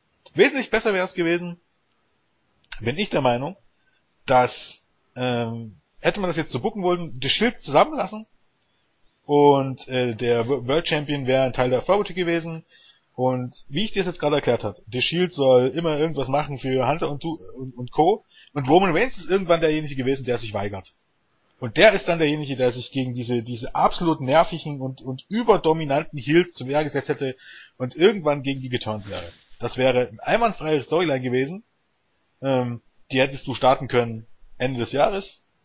Zum Beispiel bei der Survivor Series oder beim Royal Rumble. Ne, beim Royal Rumble wäre ein bisschen spät gewesen, aber sagen wir bei der Survivor Series hättest du die Shield zusammengelassen, hättest das weiter so dominant gemacht, keine Ahnung, Champion wäre gewesen. Äh, keine Ahnung, irgendjemand hättest du halt Brock Lesnar mehr in die Authority bucken müssen. Ähm, und äh, wie gesagt, dominant war VBT sowieso, du hättest das so lange gebuckt und Roman Reigns wäre dann der, derjenige gewesen, der als Einzelner nicht mit Rollins und Ambrose zusammen gegen äh, die Bösen sich gestellt hätte. Und das hätte funktioniert. Du brauchst bloß für so ein Face-Turn, du brauchst eine Storyline. Batista hatte damals auch eine Storyline, als er zum Stopstars wurde und sich gegen Hunter geklärt, äh, gewendet hat. Und dann hat das funktioniert, egal ob das nur, äh, ob der sich das nun irgendwie verdient hat oder ob der der größere Wrestler war oder was ich was nicht. Ähm, er war, äh, er hat ein gewisses Charisma, er hat einen gewissen Look und er hat eine gewisse Coolness. Und das reicht aus. Und diese Coolness hatte Roman Reigns schon nicht mehr durch diese total beschissenen Promos. Vielleicht, vielleicht kann er auch reden, aber der Inhalt, der war so, wirklich so beschissen und das kann man auch nicht schön reden, dass man fast sagen muss, in den letzten, in den Monaten seit seinem Comeback äh, hat sich Roman Reigns durch nichts, weder durch seine Matches noch durch seine Promos verdient, im Main Event von was, also leistungsmäßig im Main Event von WrestleMania zu stehen. Und diesen Punkt muss man einfach sehen, wenn man jetzt sagt, oh, jetzt wieder Daniel Bryan und so, warum nicht mit Roman Reigns jemand Neues? Weil es Roman Reigns sich einfach nicht verdient hat. Mit was hat sich Roman Reigns diesen Platz verdient?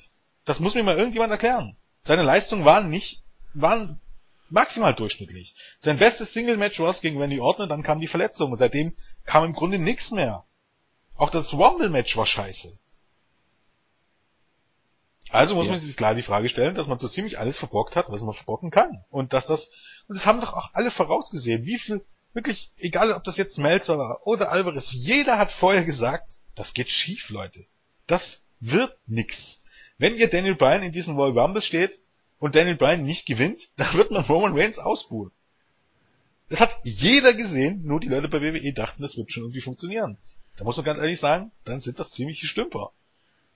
Und dazu muss kommt jetzt auch noch, ähm, dass ich habe nichts gegen Roman Reigns. Wie gesagt, unter gewissen Umständen hätte ich absolut nichts dagegen gehabt, wenn äh, das so gelaufen ist, wie das jetzt gelaufen wäre. Aber ja, es, man hat halt die letzten Monate nicht so gebuckt. Und das Ding ist jetzt noch, äh, hast du das Interview gelesen mit Roman Reigns? Nee. Als er sich zu seinen Kritikern geäußert hat? Nee. Ähm, also letzte Woche hat er bei Raw noch gesagt, dass die, oder auch nach, nach dem Rumble, dass die Fans buhen dürfen, wie sie wollen, das sind, weil die Fans diejenigen sind, die Geld dafür bezahlen. Das ist natürlich die, die typische John Cena Scheiße. Ne? Mhm. Aber das ist natürlich noch eine Antwort, naja, die ist diplomatisch und die ist okay. Und die wird beim, bei den meisten gut ankommen. In den Interviews klang das auf einmal ganz anders. Und da dachte ich mir so, na, hoffentlich turn die dich hier. Da hat er nämlich gesagt, dass im Grunde es gar nicht von Bedeutung ist, was die Fans denken, dass es ihm vollkommen egal ist, was die Fans denken, weil er gibt immer sein Bestes und die Fans, äh, die meisten können das ja gar nicht beurteilen, was er macht, weil die standen noch nie im Ring und die haben noch nie eine, eine Promo halten müssen oder irgendwas. Das ist einfach das Ding, das ist falsch. Ich kann nämlich auch Politik, äh, ähm, Politik äh, kritisieren, ohne Politiker zu sein. Das Ding ist nämlich einfach, in meinem Job, für das jetzt ich Geld lesen, muss ich gut sein. Und da ist einfach die Frage, ist Roman Reigns in seinem Job wirklich gut? Und das darf ich kritisieren. Äh, genau wie mich jemand kritisieren darf, wenn ich in meinem Job nicht gut bin. Und ich darf auch kritisieren, wenn ich kein, kein Wrestler bin. Und ich darf auch Politiker kritisieren, wenn ich kein Politiker bin. Genauso wie mich, wie du mich jetzt äh, ähm, äh, kritisieren kannst, obwohl du, keine Ahnung, ähm, äh, kein, kein äh, äh, Ingenieur für Energie- und Umwelttechnik bist. Wenn ich, in mein, wenn ich in meinem Beruf scheiße ist, bin und du weißt das und du siehst das und jeder sieht das, dann darfst du mich kritisieren. Das ist dein gutes Recht.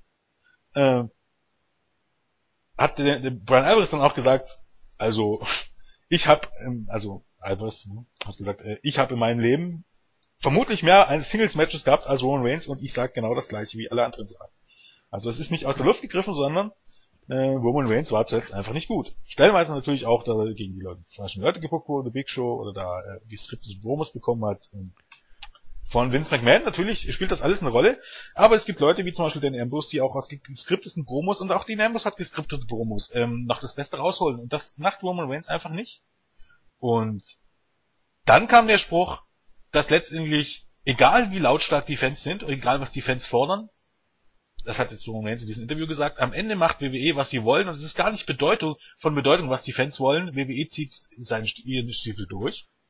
Und Roman Reigns wird im, im die Runde dann, oder, oder ich, hat er praktisch gesagt, ich bin dann derjenige, der reich wird dadurch. Das hat er allen Ernstes gesagt. Und da musst du ganz ehrlich sagen, entweder Heel Turn, oder du, das ist ein ziemlich, äh, da kam er tierisch arrogant und wie ein richtiger Pisser rüber.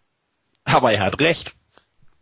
Nee, inwiefern hat er recht? Ja, er wird ja Wenn die Leute dich aus der Halle buhen, dann werden wir mal sehen, ob, ob aus dir ein Topstar wird. Ja, Geld genug hat er jetzt schon. Also genug jo, nicht, aber das ein bisschen, wir bisschen also es wird nicht bis ja, Ende reichen. Nein, das das natürlich nicht, aber wie gesagt, das maximale Garantiegehalt bei WWE soll bei einer Million liegen, alles andere sind ähm, sind äh, Prämien und so weiter. Mhm. Also auch John Cena soll nur eine Million bekommen, der Rest ist Prämien, Merchandise und so weiter. Und in Sachen Merchandise und so wird Roman Reigns jetzt nicht jemals bekommen, seinen Pay-per-view-Anteil wird es auch nicht, also es wird nicht, bisher nicht, sicherlich nicht. Ich sag mal so, in Nein, 20 Jahren müsste er sich über einen neuen Job Gedanken machen, Ja, das, da hast du natürlich recht. Das Von daher, äh, Natürlich ist es wichtig, was die Fans wollen. Und wenn die Fans dich ablehnen und ähm, bis jetzt ist es noch nicht so, dass die dich so großig annehmen, dann wirst du dich umgucken, mein Freund. Und da kann man wirklich nicht sonderlich sympathisch rüber und äh, warten wir es mal ab. Ich bin der Meinung, dass ihm eigentlich nur in Wildtüren hier noch helfen wird. Ja, bin ich gespannt. Also ich weiß jetzt gar nicht, was ich auf deine auch äh, ausschweifenden und abschweifenden äh, Ausführungen noch ergänzen soll. Deswegen lasse ich es einfach mal, weil wir sind von WrestleMania über Roman Reigns und so weiter gekommen. Eine Sache wollte ich doch kurz aufgreifen. Und zwar sagtest du die Art und Weise, äh, wie man Reigns noch auf Sicht in ein gutes Babyface bucken könnte. Und zwar nachdem er vorher ein verhasster Heel war. Das wäre ja ein Long-Term Booking. Das muss ja erstmal ein paar Wochen oder Monate ja, gehen. Monate, eher Monate, ja. eher Monate, ne, genau. Und wenn du das, wenn du das mal dir vor Augen führst, hast du eigentlich bei den drei Shield-Leuten in Bezug auf einen von den dreien nur eine ganze Menge wirklich richtig gemacht, nämlich Seth Rollins. Weil der äh, ist ein Heel, nicht immer stark, aber wie auch immer, konsequent, hat seine Buhreaktion gezogen, hat wrestlerisch in den letzten Wochen und bei den Pay-per-Views immer noch stärker abgeliefert, also immer noch einen draufgesetzt und äh, ist bei den Smarks sowieso unglaublich over. Wenn der jetzt turnt, bei dem Charisma, das er auch mitbringt, hat er tatsächlich zurzeit, nach meinem Dafürhalten, die besten Karten, um ein dauerhaftes Face zu sein. Bei Reigns müsstest du ganz von vorne anfangen. Ich meine, da muss ja ganz ehrlich sehen, das hatte den Ambrose auch und den Ambrose hat man auch fallen gelassen. Es gibt viele Leute, die sagen, Dean Ambrose ist das nächste Gesicht.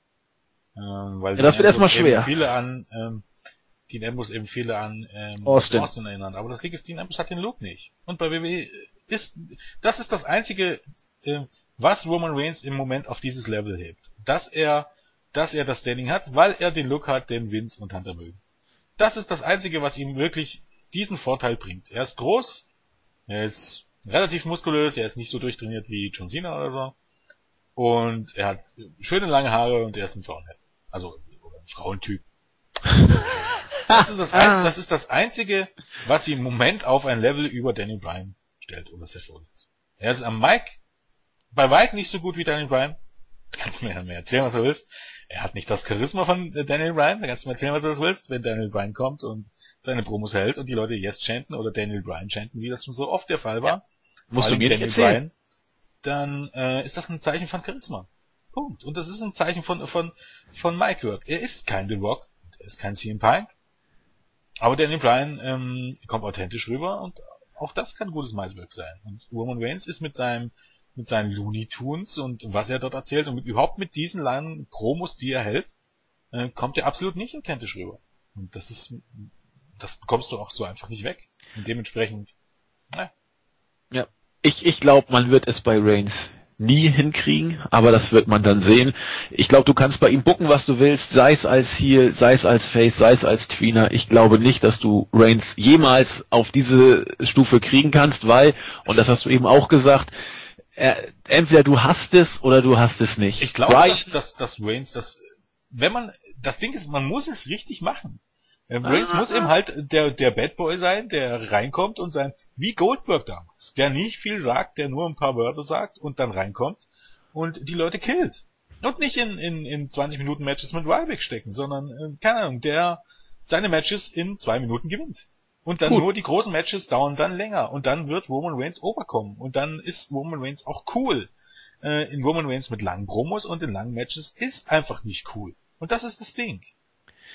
Ja, dann lass uns doch erkennt, die nächsten Jahre abwarten. Äh, ich glaub's nämlich nach wie vor nicht, weil, äh, wie gesagt, äh, Hogan hatte es, äh, The Rock hat es angeblich ja, immer noch. Du kannst ja äh, nicht mit The, Nein, aber Brian The Rock verbieten sich und halt aber, eine andere Zeit. Aber Brian hat es auch. Und das auch ist mit Brian kannst du es nicht vergleichen, weil Brian ist Gottverdammt einer der besten Wrestler der letzten Jahrzehnte. Ja, aber äh, wenn du jetzt Brian mal vom technischen Können wegnimmst. Roman Reigns würde ich mit einem John Cena und einem Batista vergleichen. Und John Cena ist ja. kein Jahrhunderttalent. Am, am Mike, okay, am Mike, okay, aber äh, ja, John Cena ist ein harter Arbeiter, aber kein Jahrhunderttalent.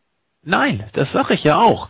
Und ich bleibe aber dabei, dass äh, auch ich, ich bleibe auch dabei, dass Reigns nicht äh, das Charisma, gut, ich finde, er hat es zwar nicht, aber er hat wohl offensichtlich ein, ein Mess-Appeal, ich will nicht Star-Appeal nennen, aber was, was bei immer noch genug Leuten ankommt, hat ja dann auch Hunter noch im Podcast von Austin gesagt, äh, Cena kann man verkaufen und der kommt ein Stück weit an. Ich weiß nicht, ob das bei Reigns geht, man wird es erleben, aber er hat auf jeden Fall, und da lege ich mich auch fest, und da lasse ich mich auch nicht von abbringen, meines Erachtens nicht dieses Charisma, das ein Daniel Bryan hat.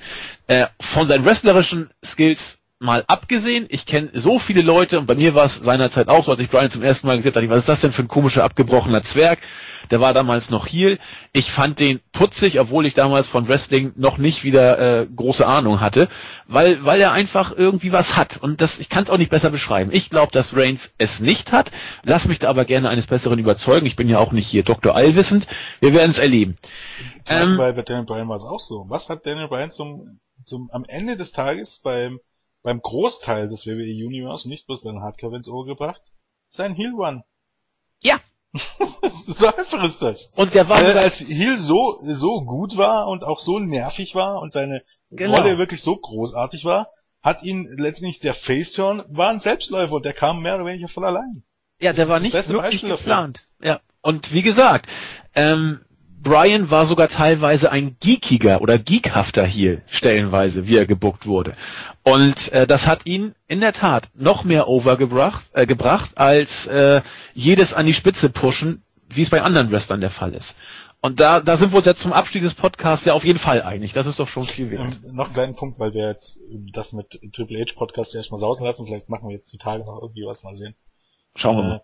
Äh, Triple H hat zum Beispiel auch gesagt, dass ja in dem Podcast dass es für so einen Top Guy auch andere andere ähm, andere äh, Maßstäbe gibt oder oder ja. an, an anderen Dingen messen kann, ob jemand ein Top Guy ist. Und da hat er zum Beispiel genannt, ob jemand Tickets verkauft oder ja, Merchandise. Merchandise ist. Das Ding ist, ich glaube, Roman Reigns Merchandise verkauft sich nicht sonderlich, sondern nee. Daniel Bryan war, wenn er fit war, immer auf Platz zwei Und dennoch scheißt man bei Daniel Bryan drauf und pusht Roman Reigns. Am Ende kommt es wieder drauf an. Der einzige Unterschied ist, Roman Reigns hat den Look.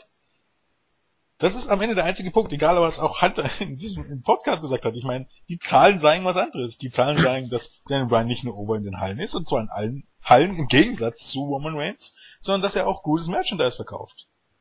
Also, das ja. ist ja eine absolute Ironie in dem Sinne, dass das dann, ja, aber, ne?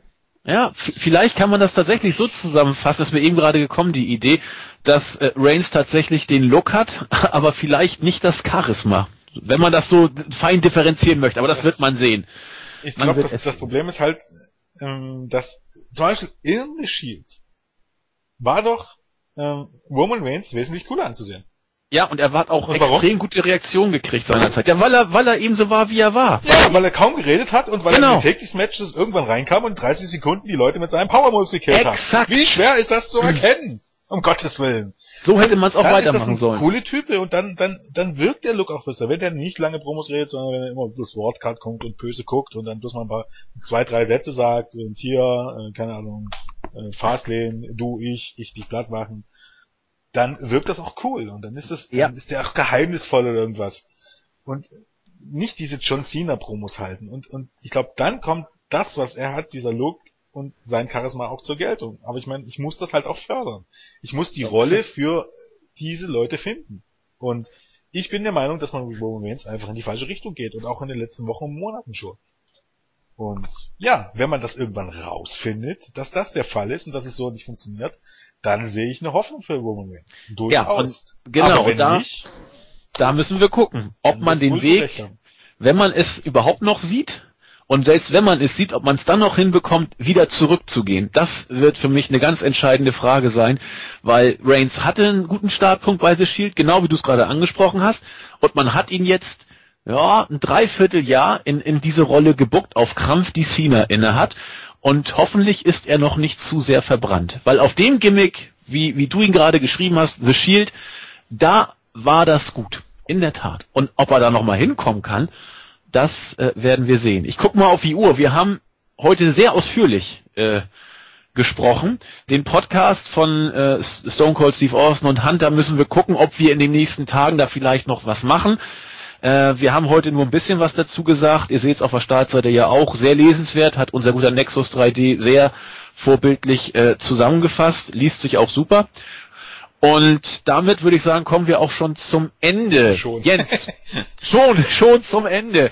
Jens, wie hat dir denn die Raw-Ausgabe bei deinem Comeback gefallen? Ähm, war alles im Allen sicherlich besser als das, was irgendwie so Ende letzten Jahres geboten wurde. Äh, die war Ausgabe okay. Ich würde ein gut kommt mir hier nicht über die Lippen, weil am Ende das Ganze auf zwei Stunden gekürzt, dann wäre es wahrscheinlich eine gute Ausgabe, aber am Ende war eben halt auch viel Füllmaterial oder viele Sachen, die mich jetzt persönlich nicht äh, interessiert haben.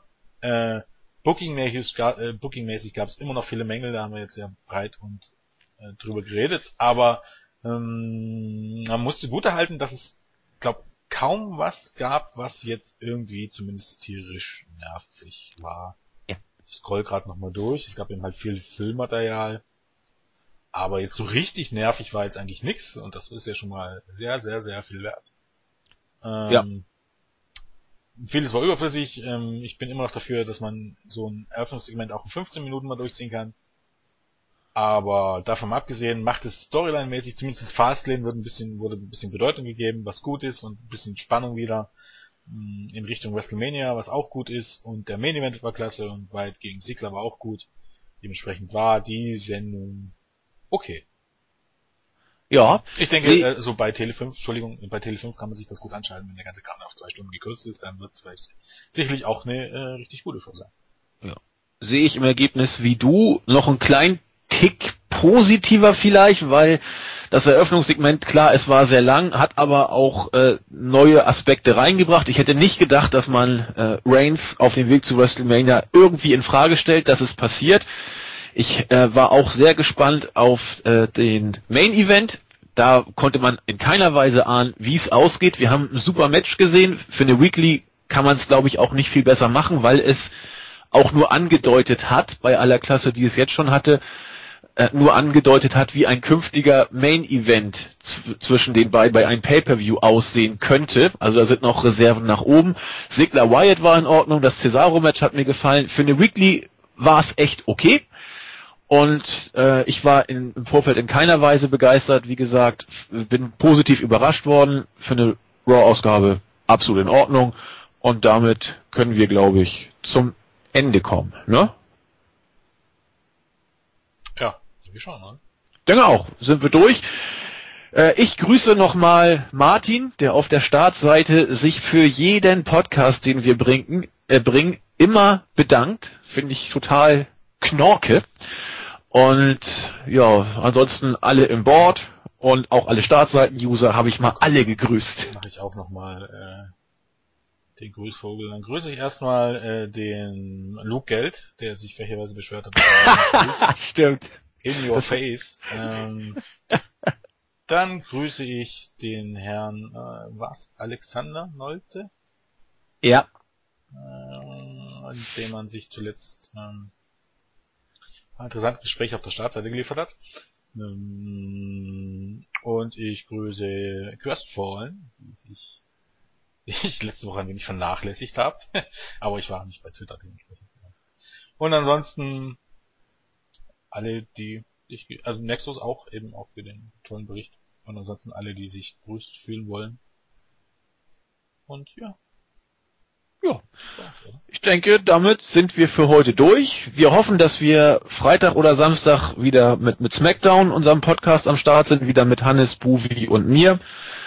NXT wird auch dabei sein. Und ich denke, was ich, äh, Lucha Underground, ich glaube, da hat Julian heute auch was aufgenommen. Mal gucken, ob da die Tage auch noch was kommt. Also wir werden euch podcastmäßig nicht äh, auf den Trockenen sitzen lassen. Wünschen euch eine schöne Woche und wir hören uns. Bis dann. Tschüss. Adios.